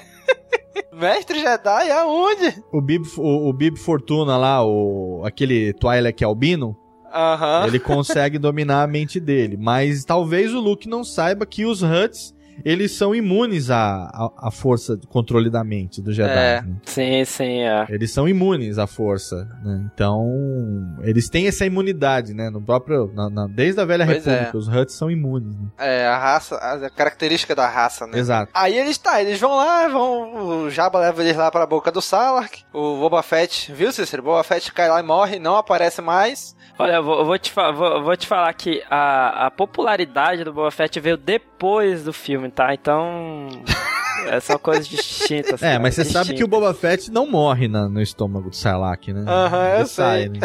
É, o, o George Lucas é, é, diz que ele morre, né? Não, o Jorge Lucas Morre matou, mas no ele universo morre. expandido ele É. viveu, né? Não, não, é, com certeza. No universo expandido todo mundo voltou à vida, menos o Vader, né? É, pois é. Aí, naquela hora que o Luke vai pegar o. O sabre vai, de na hora luz. que ele tá na. na, na- é, na hora que vai pegar o sabre de luz, tá na beira de, daquela. Da prancha. Ponte de, de pirata ali, Aham. né? Aí ele faz, ele faz aquele stand de cabeça pro R2. Caraca, na hora, bicho, na hora do Family Guy, cara. Que eles ficam dois, uns três minutos assim, um olhando pro outro, fazendo com a cabeça. Todos os personagens. Tipo, é? Caraca, que porra é essa? Aí quando a Leia vai matar o Jabba no, naquele documentário Empire of Dreams, mostra como é que o Jabba é feito, né? São dois caras dentro daquela Sim, roupa. sim. Um manipula a cauda, um anãozinho, né? E o outro manipula a boca dele, os braços dele e tal. E na hora que a Leia vai passar pra trás dele, que ela pisa ali meio que na cauda do Jabba, o sapato dela furou a roupa Ah, sim. e acertou o meio da cabeça do anão, cara. Eles tiveram que parar a gravação e o anão gritou, gritou de dor, que foi uma dor horrível na cabeça dele, cara. Ela, ela machucou cara. Pois é. Aí quando. Passando essa cena, quando o Luke pega, agarra ela e ele vai naquela corda, se pendurando pra barcaça, é tipo aquele desenho do Homem-Aranha da década de 90, que ele atirava a teia, que provavelmente a teia segurava na nuvem, que ele ficava assim no meio da cidade apontando, atirar pro nada, a teia segurava. Aham. Aquela corda, ele também, fisicamente, é impossível ele ter pegar aquela corda pra sair da barca do Jabba pra, pra outra lá, porque não tinha onde ele segurar, ele segurou provavelmente numa nuvem lá também, a corda dele. Exato, exato. É o jogo do Homem-Aranha, onde ele, ele vai Manhattan inteira se pendurando no pensamento de Deus. A Pois gente é. aceita, né, cara? A gente aceita, né? Bora lá. Pois é, aquela cena ali é, é fisicamente impossível, cara. Não tem como, como a gente segurar aquilo, É, cara. são as liberdades Caramba. poéticas. Pois é. É a mesma coisa que no, no, no- na Uma Nova Esperança achar que aquela cordinha de, de, de, de empinar pipa vai segurar ele e a Leia na hora de pular do, do, do, do- de um ponto a outro, né? Pois Naquela hora é. que ele joga lá o. Como é que fala? O ganchinho pra se pendurar. É, que tira do cinto. Puta, que- aquilo Uhum. ali é pra empinar pipa, velho. Aquilo ali não aguenta um gato, vai aguentar duas pessoas. Pois é, cara. Essas coisas a gente se permite acreditar em nome do filme, né, cara? Pois é. cara, agora teve uns erros, uns erros também na cena. Por exemplo, naquela hora que estão lá na Estrela da Morte, que o Vader tá enfrentando o Luke, e o Luke meio que se esconde do Vader na hora da luta, né? Uhum. Que o Vader fica, não adianta você se esconder. Ah, você tem uma irmã, seus sentimentos lhe traíram e tal. Nessa hora que aparece, tem uma hora que aparece o Vader inte- inteiro em pé, né? Com o sabre dele ligado na mão direita dele. Uhum. E misteriosamente, da mão esquerda tá o sabre do Luke. Ah, isso eu não vi. E na cena seguinte já tá o Luke de novo com o sabre na mão dele, porque ele liga e parte pra cima do, do Vader. Que aparece, eu dei um print, eu, eu li, né? Falei, não, não é possível. Eu fui ver o filme, eu parei, dei um print screen só pra, pra ver que eu, caraca, né? Que é mesmo, do nada aparece o sabre ali na mão do Vader. Ah, é, tem razão. Né? Tipo assim, magicamente o sabre tá, tava com o Luke, foi pro Vader, e na cena seguinte já tá com o Luke de novo, que aí quando ele ativa e parte com raiva pra cima do Vader, né? É, isso é erro de edição. Na hora da montagem, ele É. pegou as imagens que mais encaixassem ali na para construir a cena e acaba passando isso porque são é rapidinho, né? Pois é. É erro de continuidade. Erro de né? continuidade, exatamente. Um outro também que tem na hora que eles estão amarrados na vila dos Ewoks, que o Luke faz o Ah, essa eu sei. C3PO Do flutuar. R2, né? Né, que o R2 tá, aparece aí no cantinho ali, em pé, solto, depois nada aí, não, só ele, aí o R2 já tá meio inclinado assim, amarrado de novo. Aham, é, essa, essa eu lembro. Essa eu lembrava. Dois, essas duas cenas aí, que, desses pequenos detalhezinhos de falha aí, né? Acho que o cara que tá assistindo o filme ali, que se ele, se ele não souber, ele não percebe. não, não, não percebe. Essa- Esse do Vader aí eu vim ver agora, na última vez, porque eu li, antes de gravar, eu fui procurar algumas curiosidades e eu li isso, né? Ah, eu só tô vendo agora, nu- nunca reparei. E olha que eu já assisti esse filme umas 18 vezes. Pois nunca é, eu reparei. assisti muito, cara, e nunca tinha visto, nunca tinha prestado atenção. Excelente, cara. Não tá olhando pra aquela mão ali do Não, Vader nessa não, hora. Com certeza não. Você tá, você tá ali meio cego pela tensão da situação, né? Você tá inebriado ali pela tensão da luta, né? Porque ali é a luta do filme, né? A luta é, é é. o clímax do filme, é aquela luta, né? Inclusive, pra mim, cara, aquela luta é a melhor luta de sabre de luz de toda a saga, cara. É. Não pela coreografia, não por como ela foi feita, mas pela carga dramática que tem aquela cena. É, pela cara. sinceridade com que ela acontece, né? Você tem, você tem uma diferença bem, bem gritante das lutas de, de lightsaber da trilogia original e da trilogia nova, né? A trilogia original, que é a trilogia que nós estamos falando, o lightsaber parece que tem 20 quilos, né? Então o cara é aquela luta pesada, é aquela coisa toda. Na trilogia original, na- na trilogia nova, não. É tudo.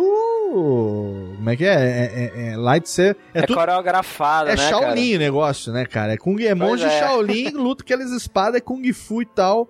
É como se a força controlasse tudo do cara, né? Você vê que, é, mesmo o uso da força, assim, primeira vez na trilogia original que você vê alguém usando a força pra escapar de uma situação num salto, vamos dizer assim, sobre-humano, é no momento em que, na hora que o Vader fez a armadilha pra prender o Luke na carbonita, e o Luke percebe que ele vai ser congelado, ele dá um salto de metros e vai lá pra cima. Ele dá aquele salto que você pode considerar um salto sobre-humano. Aí você fala assim, puta que pariu, o Luke tá ficando foda com a força, ele conseguiu dar um pulão desse. Na trilogia nova, esse tipo de pulo é engatinhar, velho. Esse tipo de pulo é, é porra nenhuma. Os pulos que o Qui-Gon e o Obi-Wan dão no episódio 1 são coisas absurdas, né, cara? Pois é, logo no início do filme ele dá um pulo É desse. circo de Soleil sem rede.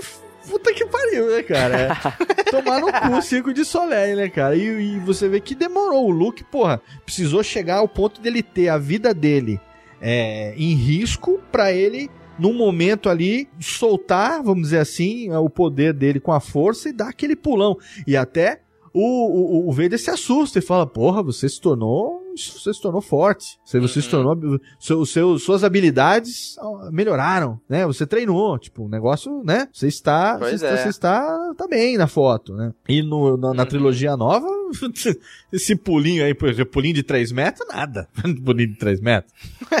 Pulinho, tanto pra cima quanto pra baixo, né, cara? Pois é, o cara faz isso como sendo Young, ninguém ainda. Exatamente, exatamente. Os pulos, as coisas são, são absurdos, né? Então, é, eu acho que realmente as lutas de lightsaber é, são mais é, pesadas, né? Uma coisa assim que dá uma, uma, uma ideia de uma luta samurai, porque a luta, a diferença da, da, da luta samurai, da espada, do kendo, do kenjutsu, né, do, do samurai pro, pro kung fu, é que o kung fu é todo mirabolante, né, todo cara cambalhotante, todo revirante, né. E a luta do samurai, que é o, o, o, kenjutsu, é, é a luta de, de poucos golpes e fatais, assim, tatatum. tá, tá, tum, né? É golpe fatal, né? Golpe forte e pesado para você tentar concluir o mais rápido possível. Isso eu vejo tanto no, no Império Contra-Ataca quanto no Retorno de Jedi.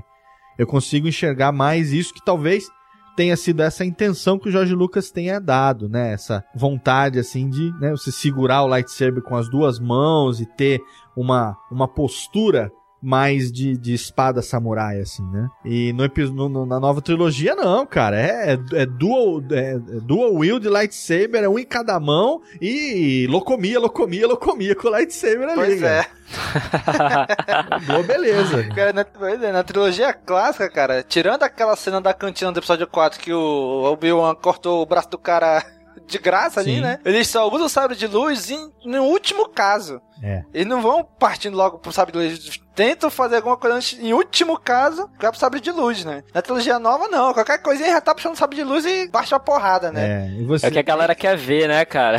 É. É, e... é porque é, é diferente. É, é né? diferente. É que a galera quer ver. Não, é porque assim, também tem essa, né? O, o, o a partir do momento que os Jedi foram extintos, entre aspas, o, e, o light, e, o, e o lightsaber ele é uma arma Jedi, então você ter um lightsaber e mostrar que você tem um lightsaber, num momento de império dominando, passou a ser uma, uma, declaração de que, porra, se você não é Jedi, você conheceu alguém porque você roubou o lightsaber dele. Verdade, algum, verdade. Né? Ou você é, ou você conhece algum, ou você conheceu algum, né? E isso na, na, na República, né? Antes do Império, no, no, na trilogia nova, lightsaber de cu é rola. O cara chega aí no, no, no, no Guerra dos Clones, os caras estão tudo presos ali, cara. Nego pega o sacolão do lightsaber da 25 de março e joga pra todo mundo. Tá sem? Pega um aqui. Pô, você tá sem? Pega dois. Você quer o quê? Amarelo ou roxo? Não, eu quero o roxo que é mais gay. Pega o roxo. Não, eu quero amarelinho. Pô, amarelinho pra tu. Lightsaber vai distribuindo, cara. O Grievous tem quatro, faz coleçãozinha no vestidinho dele ali, velho. Pois é. Porra, cara. O Grievous faz coleção de lightsaber que nem eu coleciono caneta, velho. Puta que pariu, cara. E, e o do Grievous, e o do Grievous, cada um é um Jedi, né? É, um Jedi morto, é um Jedi né? que ele matou. Quer dizer, no, no, na trilogia é, nova, no 1, 2 e 3, o lightsaber é, é, é, comum, é uma arma que, claro, teoricamente só quem tem é um Jedi. E na uhum. trilogia original, o único não Jedi que bota o lightsaber na mão é o Han Solo na, na, em Hoth, quando ele precisa abrir o bucho do do Quaquá lá, do Tom do Tom, Tom lá, para fazer o Luke, botar o Luke lá pra ele não morrer de frio. Eu não vejo mais ninguém botar a mão, algum não Jedi, botar a mão no lightsaber. Então, é uma coisa que ficou meio na minha, porra, peraí, né? né? O único cara que pegou e ligou o lightsaber foi o Han naquela cena e tal. Porra, cara, isso na trilogia nova, lightsaber, ah, lightsaber, oh, que legal. Ah, vamos, vamos brincar. Porra, foda, cara. Pois é, cara. Falando em Han, cara, tem uma cena desse filme que o Han não fala nada, mas a cara dele deixa entender. Que a Leia. Já sei, Luke, já sei. É. O Luke descobre que a Leia é a irmã dele, né? Aí ele conta pra ela e tal. aí lá na Vila dos Zilks ele vai embora, né? E o Han Solo vê, né? E o que foi que aconteceu? Não, eu não posso te contar agora é, e tal. E o Han Solo fica com aquela contou, pulga atrás da orelha. que você disse. pois é, ele ficou assim, né? Aí no final, quando explode a Estrela da Morte, o Han fala assim, meio que pra tentar puxar assunto, né? Não, o Luke não tava lá não. Ela, é, eu sei, eu senti. É. Aí ele, tu gosta dele, é, né? Eu vou, eu vou, vou liberar vocês quando ele vier. Aí ela vira assim, não, ele é meu irmão. Aí tá, ele fica assim, ele beija ela, né? Depois ele pega assim, é meio que ele. Flashback, né? Clicou né? nele na hora, né? Ele olhou pro. Ele olha pro lado assim, ah. aí olha pra ela de novo. Caraca, é, cara, 100% de certeza. Ele lembrou do beijo dos dois, ah, cara, naquela cena ali. que irmão beijou irmão. Tá, tá, tá bom, tá bom. Caraca, aquela cena ali, ele não disse nada sobre isso, mas, cara, fica na cara que ele lembrou é. disso, cara. Uma, uma coisa legal também para citar, agora que você lembrou do Han e falando do Han e da Leia, é que a gente tem no Império Contra-Ataca aquela cena clássica, né, da, do, do, do, quando o Han tá sendo com, pra ir uhum. pra congelar em Carbonita, né, e que ela fala pra eu te amo e a resposta dele seria eu também, né, e eles fizeram isso várias vezes e ficou uma merda e acabou ficando aquele eu te amo, eu sei, né, e ficou, né, e foi um, foi um improviso dele que acabou ficando. E é muito legal isso no Retorno de Jedi quando tem ali na hora da explosão da, da do, do escudo defletor ali, né? Que a Leia é atingida, né, pelo, pelo tiro e tem a troco dessa cena, né? É, Que é quando ele fala pra ela, quando ela fala assim, não, a gente vai sair daqui, ela aponta a arma, ele vê que ela tá com, como, como diria a dublagem do Briggs, tá com o trabuco aponta- apontado pra, Aham. pronto ali, o trabuco pronto pra matar o cara. Ele olha como quem diz assim: Ah, sua sacana, filha da puta, você é. Você é do meu time, Lazarenta, eu te amo. Eu, falo, eu também, eu, eu sei. É, Eu esse, sei. esse troco, assim, eu achei que foi, foi bem legal, assim, uma, uma coisa que, é, enfim, quem, quem assiste e não tá ligado, né? Mas pra quem é fã, fica, fica legal saber que o Caco, né, o, o improviso que foi feito pelo Harrison Ford num filme ficou foi tão bem aproveitado que no outro acabou virando uma referência invertida, né? Então isso é, isso é bem foda. Eu acho bacana quando acontece essas coisas. E mais bacana ainda quando a gente consegue perceber que elas aconteceram, né? E a primeira vez que eu assisti, cara, que eu assisti em sequência os três, né? Aham. Cara, quando ela devolveu, na hora eu, caraca, Legal. desgraçada É devolveu. legal, é cara. legal, tá vendo só? É muito foda, é muito É. foda, é muito foda.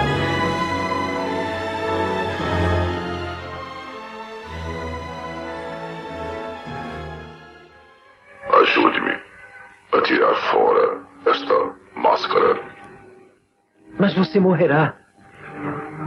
Não há mais esperança. Ao menos uma vez. Deixe que o veja com os meus próprios olhos.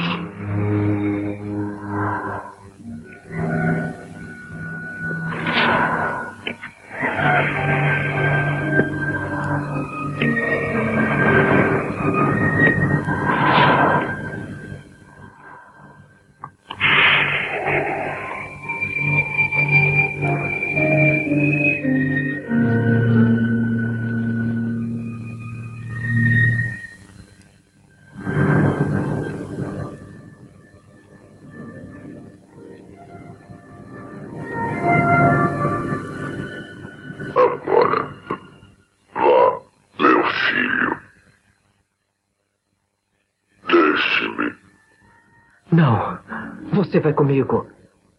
Eu não vou deixá-lo aqui. Eu tenho que salvá-lo. Você já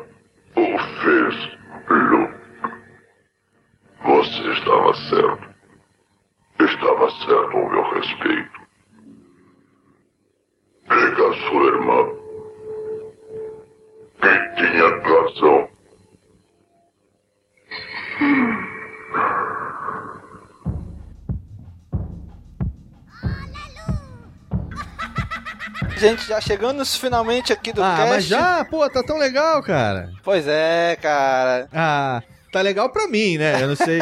Às vezes o seu ouvinte aí, ouvinte do Caminho Cast, deve estar achando uma grande merda esse cara que vem aí falando pra, falando pra caralho no programa dos outros. Mas eu que Essa voz gosto. de dublador. Eu que gosto de. Pois é. Imagina que isso. Eu que gosto de Star Wars, tô me acabando aqui, né, cara? Vou até me, vou, vou me convidar pra estar sempre nessa porra aqui agora, cara. Porra, cara, tá muito gostoso a gravação, cara. Tá muito legal mesmo, cara. Eu gosto, eu gosto. Preciso... Tá go- gostoso com prazer, né? É, pois é, então. Eu falei que com prazer era mais caro, mas eu acabei oferecendo prazer sem custo adicional. Foi lá aquela, aquele. Ah, oh. MP3 Ah, é. domingo. Vamos lá, espero que o ouvinte de- o seu ouvinte curta também, tanto quanto tá sendo legal pra gente gravar. Mas vamos lá, já que tem que acabar, finalizemos então. Nós vamos falar sobre aquilo que nos interessa, aquilo que nós gostamos, dublagem. A dublagem. Então a dublagem clássica, né, foi feita pelo nosso famosíssimo estúdios Herbert Richards. brasileira Herbert Richards. Pois é, né?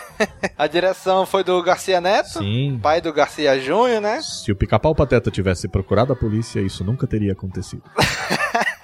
Pois é, né? Quem foram os dubladores clássicos, Léo, do- dos personagens Ah, A aí? dublagem clássica que foi a que eu conheci, né? A gente tem é, o Luke Skywalker sendo dublado pelo Mário Jorge, né? Que é o. A gente conhece ele bastante pelo Ed Murphy, John Travolta, né? Burro O do ator, é, Shrek. o burro do Shrek e tal. A Mônica Rossi, que é, era esposa dele, não por acaso, esposa do Mário Jorge, é, dublou a Princesa Leia. É, o Han Solo, nesse filme, foi feito pelo Garcia Júnior, porque até o Império Contra-Ataca, ele era dublado pelo Francisco Milani, e eu tenho a voz do Milani mais gravada como Han Solo do que o Garcia Jr., mas nesse filme foi o Garcia que fez. Na verdade, o Han Solo foi dublado pelo Arnold Schwarzenegger, cara. Ah, é? É, é o He-Man. Foi, foi dublado pelo, pelo Príncipe Adam, na verdade, né? Isso. É. O Lando foi dublado pelo André Filho. O André Filho, que já é falecido, que você quiser ter referência dele. Os filmes com a dublagem clássica tem o, o Superman 1, Superman o Retorno, lá com Christopher Reeve. É, o Stallone também no Rambo, no Rock, o André Filho que fazia essa dublagem. C3PO pelo Marco Antônio Costa, Palpatine pelo Ionei Silva, já foi dito aí pelo Domingos, era a voz do Mestre dos Magos. O Yoda foi feito pelo Magalhães Graça, que era a voz do Sr. Miyagi, né? Original. Darth Vader pelo Silvio Navas, que é a voz do Munra. Obi-Wan Kenobi Isso, pelo é. José Santa Cruz, que é a voz do Megatron, mais recente, pra você entender. Almirante Akbar pelo Júlio César. E o, a Mon Mothma é aquela que aparece uma vez só na hora do, da, da, da- da coisa, aquela mulher que foi feita por, por- pela Dolores Machado. Essa, alguns eh, principais atores da dublagem clássica da Herbert Richards. Que infelizmente não, não, não está no Blu-ray. Poderia muito bem estar Pois também. é, cara, poderia muito Blu-ray bem que tá tem lá, cara. espaço de sobra, né? A gente tem um problema Tem uma sério. opção, né? É, na verdade, assim, eu entendo, por conhecer um pouco esses meandros da, da, da dublagem, é, o porquê de não ter essa dublagem, né? Porque é, não existe contrato com esses dubladores ou com o estúdio. O próprio estúdio Herbert Richards já terminou, já acabou, já, É, já já não fechou. existe mais. Mas não existe, não existia contrato com esses dubladores. Na época, eles faziam dublagem para uma obra só, ou para TV ou para cinema. Tanto é que às vezes variava a voz. Se você via na TV, às vezes uma voz era diferente, né, da outra. Mas a dublagem da, da Delate não deixa nada a desejar, não. É, é uma, uma dublagem excelente. Eles honraram muito bem é, essa dublagem clássica. Foi muito foda. Então, Cícero, vamos para a nova dublagem, então, a redublagem. Como o Léo falou, na Delarte, direção do Pada Moreira. Quem foram os novos dubladores, Cícero, no Brasil? Cara, eu vou só falar os nomes que dublagem assim não é o meu, no meu forte, né? Vocês que manjam mais aí. Eu vou falar só que é, do Luke Skywalker quem dub- dublou foi o Marcos Jardim. Princesa Leia foi a Vera Miranda. É, Han Solo, Guilherme Briggs. Pô, Guilherme Briggs impossível, né? Todo mundo conhece, né, cara? Falar, Pelo menos esse tu conhece, né, bicho? Pelo amor de esse, Deus. Esse, esse não dá, né, cara? Esse, é, o, o Lando Calrissian foi o Júlio Chaves. Puta que toda vez esse cara vê questão de Lando Calrissian, pô, tá bom, é Lando Calrissian. Não, tá bom, eu vou falar certo agora. Apolo Doutrinador, Apolo quem fez foi o. Júlio Chaves. Pronto. C3PO, o Carlos Sage. Carlos Seidel. Seidel, Seidel. Carlos Seidel, seu É, Madruga. Seu Madruga, seu Madruga, seu Madruga. Seu Madruga, pô, olha aí. Beleza. Papatini que fez foi o pa Pádua Moreira. O próprio diretor do filme. Pada Moreira, é, ele fez também, se eu não me engano, o Darth Vader, não foi na, em outra, no, no outro filme Nesse ou não? daí mesmo, nesse daí Não, é mesmo nesse também. ele fez. Foi ele mesmo, né? Aham. É. Ah, nesse mesmo ele fez. Ah, sim, ele fez. Darth, Darth Vader. né? Ah, tá. Então, Darth Vader foi ele mesmo. Yoda, é, que fez foi o Pietro Mario. E o Obi-Wan Kenobi e o Isaac Barra da Barra Isaac Davi. Bardavi. Isaac Bardavi que é o Wolverine, né? E, Caraca, a voz dele também é inconfundível. Qualquer filme que eu escute a voz dele, eu, caraca, Isaac Bardavi. Tava fazendo novela há pouco tempo na Globo. Tava tendo aquele seriado do Rei Davi lá da Record também. Vamos lá, notas! Cícero, começa com você, notas para o filme. Sempre, né? Vamos lá pra notas. Cara, é. Retorno de Jedi. Eu só não vou dar o, o Alto Mestre Jedi, porque pra mim é Império Contra-Ataca, cara. Que é o, é o melhor filme da, de todos, de todos, assim. Então. Do mundo. Do mundo. do mundo todo. É, então vai ficar mesmo com, com, a- com o Mestre Jedi. Vou dar pro, pro. Eu acho assim que os personagens estão mais é, maduros. Né? Inclusive, o, inclusive, principalmente o Luke, né? Você vê que naquela hora é que ele se entrega, pô. Já é, você já percebe naquele momento que ele se entrega, né? É tipo assim, ah, vamos conversar e tal, vamos discutir e tal. Não vamos. não- não- eles não, não, não caem logo na porrada, assim, né? Ele se entrega e tal, vai conversar com o cara. Só depois que, que o imperador força um pouco a barra, né? Aí o cara explode, né? Mas você vê assim que, Uhum. que ele já tá. é, é, acompanhou, né? Fez sentido aquela coisa da maturidade, assim, né? Então o filme, no, no geral, também é, é bem mais maduro, assim, e dá pra perceber mesmo aquele sentido de, de fechamento, né? O primeiro mostrou assim os cenários, os personagens, o segundo a problemática, e o terceiro ele fecha tudo, né? Então, mas, mesmo assim, pra mim é Mestre Jedi, cara. Beleza. Léo, com você. Então, é, para mim, eu, apesar de também gostar mais como como filme isolado do Império Contra-Ataca, é, eu acho que o Retorno de Jedi ele fecha a trilogia com maestria. Eu acho que ele ele faz jus ao que a trilogia merecia como fechamento. É um filme muito bem produzido, é um filme que já falamos sobre isso. A parte sonora é primorosa, os efeitos são fenomenais. É, então eu dou aí a premiação máxima. O que, qual, qual é? Yoda Palpatine, né? Alto, alto mestre Alto Jedi. Mestre Jedi, com cu cheio de midi-chlorians. Eu acho que merece, cara. Eu acho que merece pelo fechamento. Eu gostei da maneira como terminou. É um dos meus filmes preferidos de todos os tempos, sem dúvida nenhuma. Que eu vejo pelo menos umas duas vezes por ano, três vezes. Agora com Blu-ray a gente tem até prazer, né, de ver mais vezes, porque é um, é um Pois deleite é. realmente você assistir filmes assim. É, no Blu-ray ficam muito mais bonitos. E eu dou a nota máxima, cara. Eu acho que sabe, termina com vontade de você, sabe, querer mais, assim.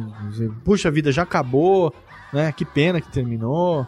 É legal que terminou assim, né? É, as adaptações, as pequenas mudancinhas que foram feitas agora no Blu-ray, já desde 2004, mas algumas agora no Blu-ray, não, não interferiram em nada, a não ser o grito do Vader no final, que eu achei que seria Ah, não, de inútil Deus. aquele grito do Noah ali, acho que né, Horrível. aquilo poder, eu, eu, eu, eu, aquilo ali eu, eu abstraio, eu faço de conta que não existiu, mas Eu boto no mudo é, hora. levando em conta a produção original, né?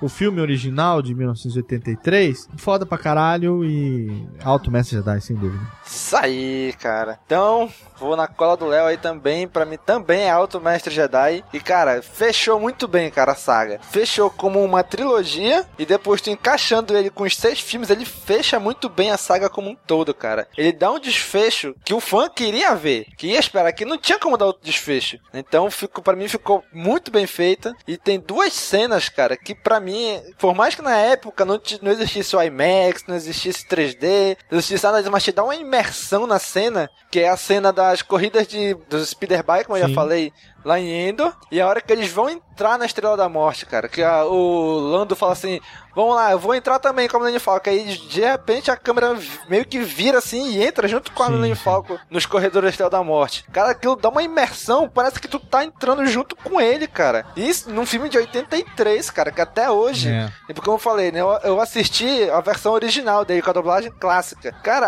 a, a imagem, lógico, extremamente nem se compara com do Blu-ray. Quando o Blu-ray é, é estúpida a diferença, né? É absurdo de qualidade de imagem. Mas naquele, naquele versão de 83 que eu assisti, cara, é a mesma imersão, cara, aquela cena. De como ela foi bem feita dela pro Blu-ray, a diferença não tem quase nenhuma dessas duas cenas. Aquilo, só melhorar, só melhorou mesmo a qualidade da imagem, mas os efeitos especiais ali daquela cena, cara, é, é fantástico, velho. É fantástico. Como eles conseguiram fazer isso naquela época, né? Tanto que inventando no documentário, aquela cena do- da floresta lá foi tecnologia que eles tiveram que inventar pra aquela cena, né? Que ficou muito bem feito, cara. Que filmaram a menos de um frame por segundo naquela cena. Então ficou muito bem feito. Alto Mestre Jedi com louvor pro retorno de Com Jedi, certeza, cara. com certeza. Mas, como tudo que é bom, um dia tem que acabar, gente. Chegamos ao fim. Isso aí, muito bom. Isso aí. Continuem aí nos comentários. Continue o cast nos comentários. O que, que vocês acharam? Compartilhem com a gente aí o que, que vocês acharam. Léo, se tem algum maluco aqui, ouvinte nosso que ainda não te conhece, onde é que eles podem te achar? Ah, deve ter, o seu ouvinte deve ter o mínimo de cérebro pra não ouvir o meu programa, obviamente, né?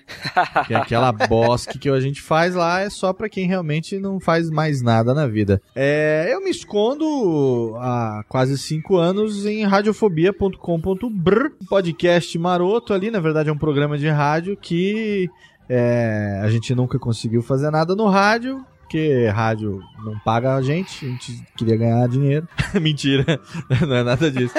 É porque, na verdade, enfim, é, podcast foi a ferramenta mais bacana que a gente encontrou para fazer esse formato que a gente faz e com liberdade também, pode falar o que quer, pode fazer um programa sobre o que a gente bem entender. Então tá lá um programa é, 15 na verdade é semanal agora, né? Depois que eu comecei a trabalhar em casa, me dedicar 100% do meu tempo ao podcast, inclusive profissionalmente, né? Que eu sou acho que um dos poucos podcasters profissionais, né, que vive de podcast hoje no Brasil, é, a gente tem mais tempo hoje para poder fazer toda semana. Então, a cada 15 dias tem um Radiofobia e a cada 15 dias intercalando tem um Radiofobia Classics, que é o nosso podcast musical, aonde eu e a Daniela Monteiro apresentamos a biografia musical e os maiores sucessos de nomes da música nacional e internacional. E intercalando com esse quinzenal também a gente tem o Almir Marques Entrevista, que é um acervo raro de entrevistas com dubladores que o nosso integrante Almir Marques, que é lá, radialista lá de Santa Catarina, é, gravava com os dubladores há mais de 10 anos e esse acervo hoje faz parte do Radiofobia. Então temos lá um podcast semanalmente para você principalmente entrevistas com humoristas, pessoas ligadas ao humor, seja no rádio, na TV, na internet, no teatro, é, redatores, comediantes, humoristas, Zé Graças, profissionais ou não. E a galera da Podosfera que tá sempre lá também falando sobre os assuntos totalmente sem a menor importância. Agradeço muito o convite. Fica aqui também já estendido o meu convite para que um dia vocês apareçam lá no Radiofobia pra gente continuar esse papo, por que não, né? Falar um pouco de Star Wars lá também, já que vocês gostam tanto da bagaça. E lá a gente faz ao vivo, a gente faz o Radiofobia, ele é gravado todo ao vivo com música, com efeito, com vinheta, tudo em tempo real, né? Então a gente transmite a gravação ao vivo e depois vai pro ar a merda do jeito que saiu. Então, se você não tiver nada melhor para fazer, vai lá, presentei a gente com download, segue a gente lá no Twitter também, arroba Radiofobia. Tem lá também todas as nossas social mídias. Daniela Monteiro posta sempre fotos dela com decote gostoso, delícia. Então, Radiofobia é um programa para você que não tem nada melhor para fazer da vida. Obrigado, viu? Obrigado pelo convite. Obrigado mesmo. Obrigado, Cícero. Obrigado, Domingos. Ah, e obrigado, ouvinte do Camino Cash pela paciência. Deixa eu só pedir um favor. Vê se bota aqui pelo menos um toldo nessa chuva de caminho aqui pra gravar quase duas horas de programa com vocês aqui tomando chuva nesta bosta, velho. Porra, que brincadeira, cara. Não para de chover nesse planeta, nunca vi, caralho. Puta que pariu. Tem nem um puxadinho pra nós aqui. Vamos, vamos fazer um puxadinho aqui da próxima vez pra. É, pô.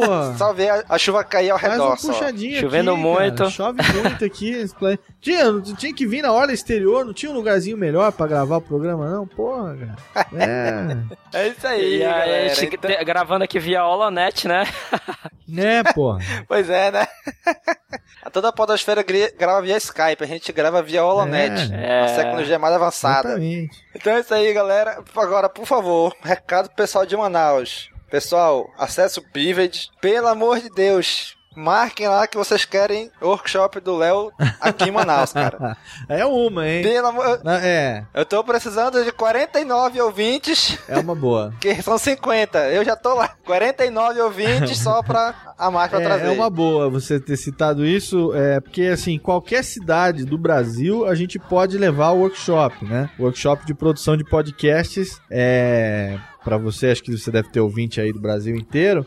Workshop de produção de podcasts é, é, são cinco horas de conteúdo, desde a origem do podcast até fundamentos, captação de áudio, tudo, cara. Software, distribuição.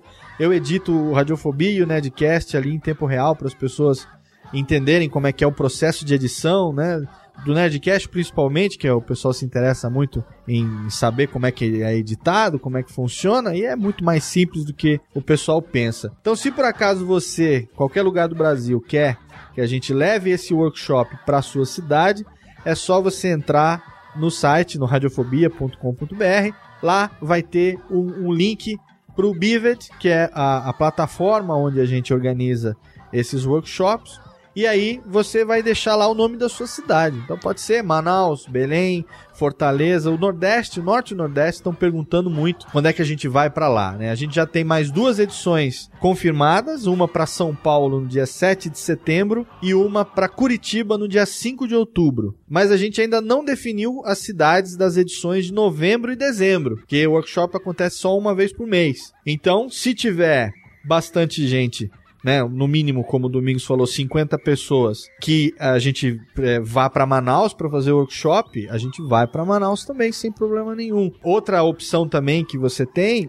é uma empresa ou uma escola ou alguém, né, às vezes município, estado, quer realizar isso aí para um público mais aberto e tal, não sei o que, pode entrar em contato também com a gente através do comercial arroba radiofobia.com.br, que aí a nossa empresa leva esse workshop até você mesmo que as pessoas não paguem as inscrições. Se tiver, por exemplo, né, um governo, um organismo, uma prefeitura, às vezes uma empresa organizando isso, é uma outra chance também de levar. É uma ferramenta muito didática, tem muito educador interessado em podcast, por incrível que pareça, fazendo e já utilizando o podcast como ferramenta didática dentro de aula. O professor prepara um podcast e entrega semanalmente ou quinzenalmente para os seus alunos. Isso é muito bacana. E a gente enfim, no workshop dá ali um pouco compartilha o conhecimento da maneira como a gente faz. Mas podemos ir para Manaus. Eu não conheço Manaus, seria uma ótima oportunidade. Meu amigo Nick Ellis esteve aí recentemente, o Jovem Neto esteve aí também há um tempo atrás. Todo mundo fala muito bem. Eu tive até pertinho, cheguei até Macapá. Foi o mais perto que eu cheguei de Manaus até hoje. Mas nunca tive a oportunidade Caraca. de ir para Manaus. Então, se puder ir, eu vou ficar bastante contente, porque eu sempre quis conhecer Manaus e vai ser uma ótima oportunidade. Dar um abraço em vocês aí. Ah, lá na empresa, você não tem quatro integrantes do CaminoCast que pois trabalham é. na mesma empresa? Uhum. Junta pois no é. chefe é. lá e fala, ó, negão, é esse aqui, ó já temos aqui o próximo treinamento da empresa aqui. podcast. Sabia que eu tava pensando nisso, pod, cara. Podcast pra todo mundo aqui nessa bagaça aí. Aí vocês, depois que aprender tudo, claro que eu não vou ensinar, depois que vocês tiverem aí eh, craques no negócio, aí vocês abrem uma empresa por conta própria e vão viver de podcast. Olha que bonito. Porra, sonho realizado. sonha, sonha. Mas olha, é, o meu sonho tá, tá, tá, tá hoje se concretizando. Eu tô fazendo isso. Nunca imaginei que pudesse acontecer. E posso testemunhar que, cara, é muito mais possível do que você imagina, viu? É só correr atrás que uhum. Parece. A gente vive, né, ouve todo mundo falando nisso, corra atrás do seu sonho, não desista, que um dia ele chega e tal. Eu achava que era uma balela do caralho, né? Porque é, sempre vale para todo mundo, mas para você tá sempre tão longe, né? É, o pessoal fala assim: o que é seu tá guardado. Eu sempre reclamava que o meu puta, deve estar tá guardado, mas deve estar tá tão guardado que nego não sabe onde tá, escondeu a chave, nunca vou encontrar essa merda. E de repente aconteceu realmente e é fruto da, da insistência, da tenacidade, né? Da persistência, de correr atrás, né? O Jovem Nerd só veio atrás, só veio procurar exatamente por isso. E hoje estamos aí, né? Eu sustento a minha família, esposa, três filhos, tempo integral com podcast. Então acho que é, vocês eu gosto muito da atração, acho que é muito bacana a proposta. Star Wars tem muito fã por aí. Vocês fazem um trabalho que vocês se dedicam muito a isso. E, velho, não tem porquê, cara. Profissionalização tá aí pra isso. Vocês já trabalham com, com programação, não é isso? Então, isso. pro podcast, né, é, tá aí, tá, tá na berola. É só. Tá, já, já pôs a cabecinha, agora é só dar uma cutucada aqui e vai tudo. Valeu. Porra, Léo, mais uma vez, cara, valeu aí por, pela presença. Obrigado, cara. E como mais uma vez também já está convidada, quiser voltar aí, a gente sabe que é um tema que te agrada muito, Star Wars, né? Querendo voltar, estamos aí de porta aberta novamente, cara. Tá gravando mais uma Tamo vez. Tamo junto. Valeu, Léo, obrigado, hein, cara. Valeu, brigadão. Então é isso aí, pessoal. Curtam, comentem, compartilhem, divulguem nas redes sociais e até daqui a duas semanas. Falou, pessoal! Falou!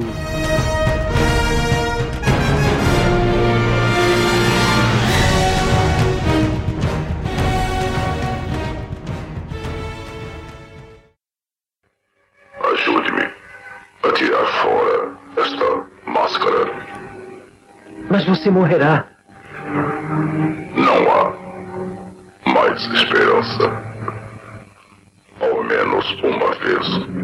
Deixe que o veja com os meus próprios olhos.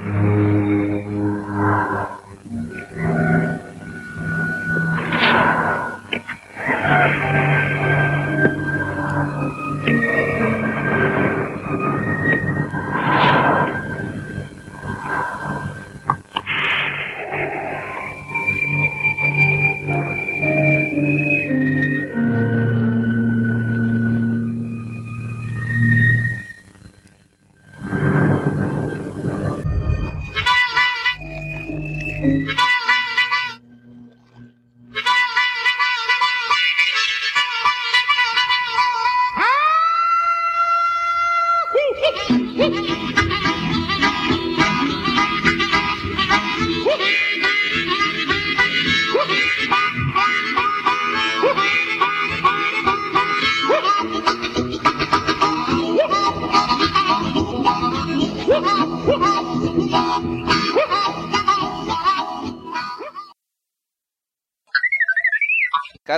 diálogo que eu achei muito bom também, cara. Justamente nessa hora aí, quando o Vader pega o sabre do Luke, né?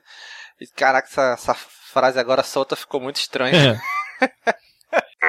O Lando Calrissian foi dublado pelo André Filho, que você vai conhecer ele mais famoso pelas dublagens do Christopher Reeve e do e do Rock Balboa, no Rock 1, na verdade. Rock programado programado para matar, não. Como é que era o nome do Rock? Ro- Acho que era Rock o Lutador, eu Rock acho. o Lutador. Não, é no, no é Rock o Rambo, né? Eu tô confundindo. É, É. no É, é, é, pera, é, deixa eu refazer aí você você muda na edição. Pera aí, é mais fácil. Aí o Han Solo foi é, dublado, não, o Lando Calrissian. Desculpa, Lando. Na verdade, não é o Lando, né, cara? É o Apollo, doutrinador. É, pera, deixa eu fazer de novo.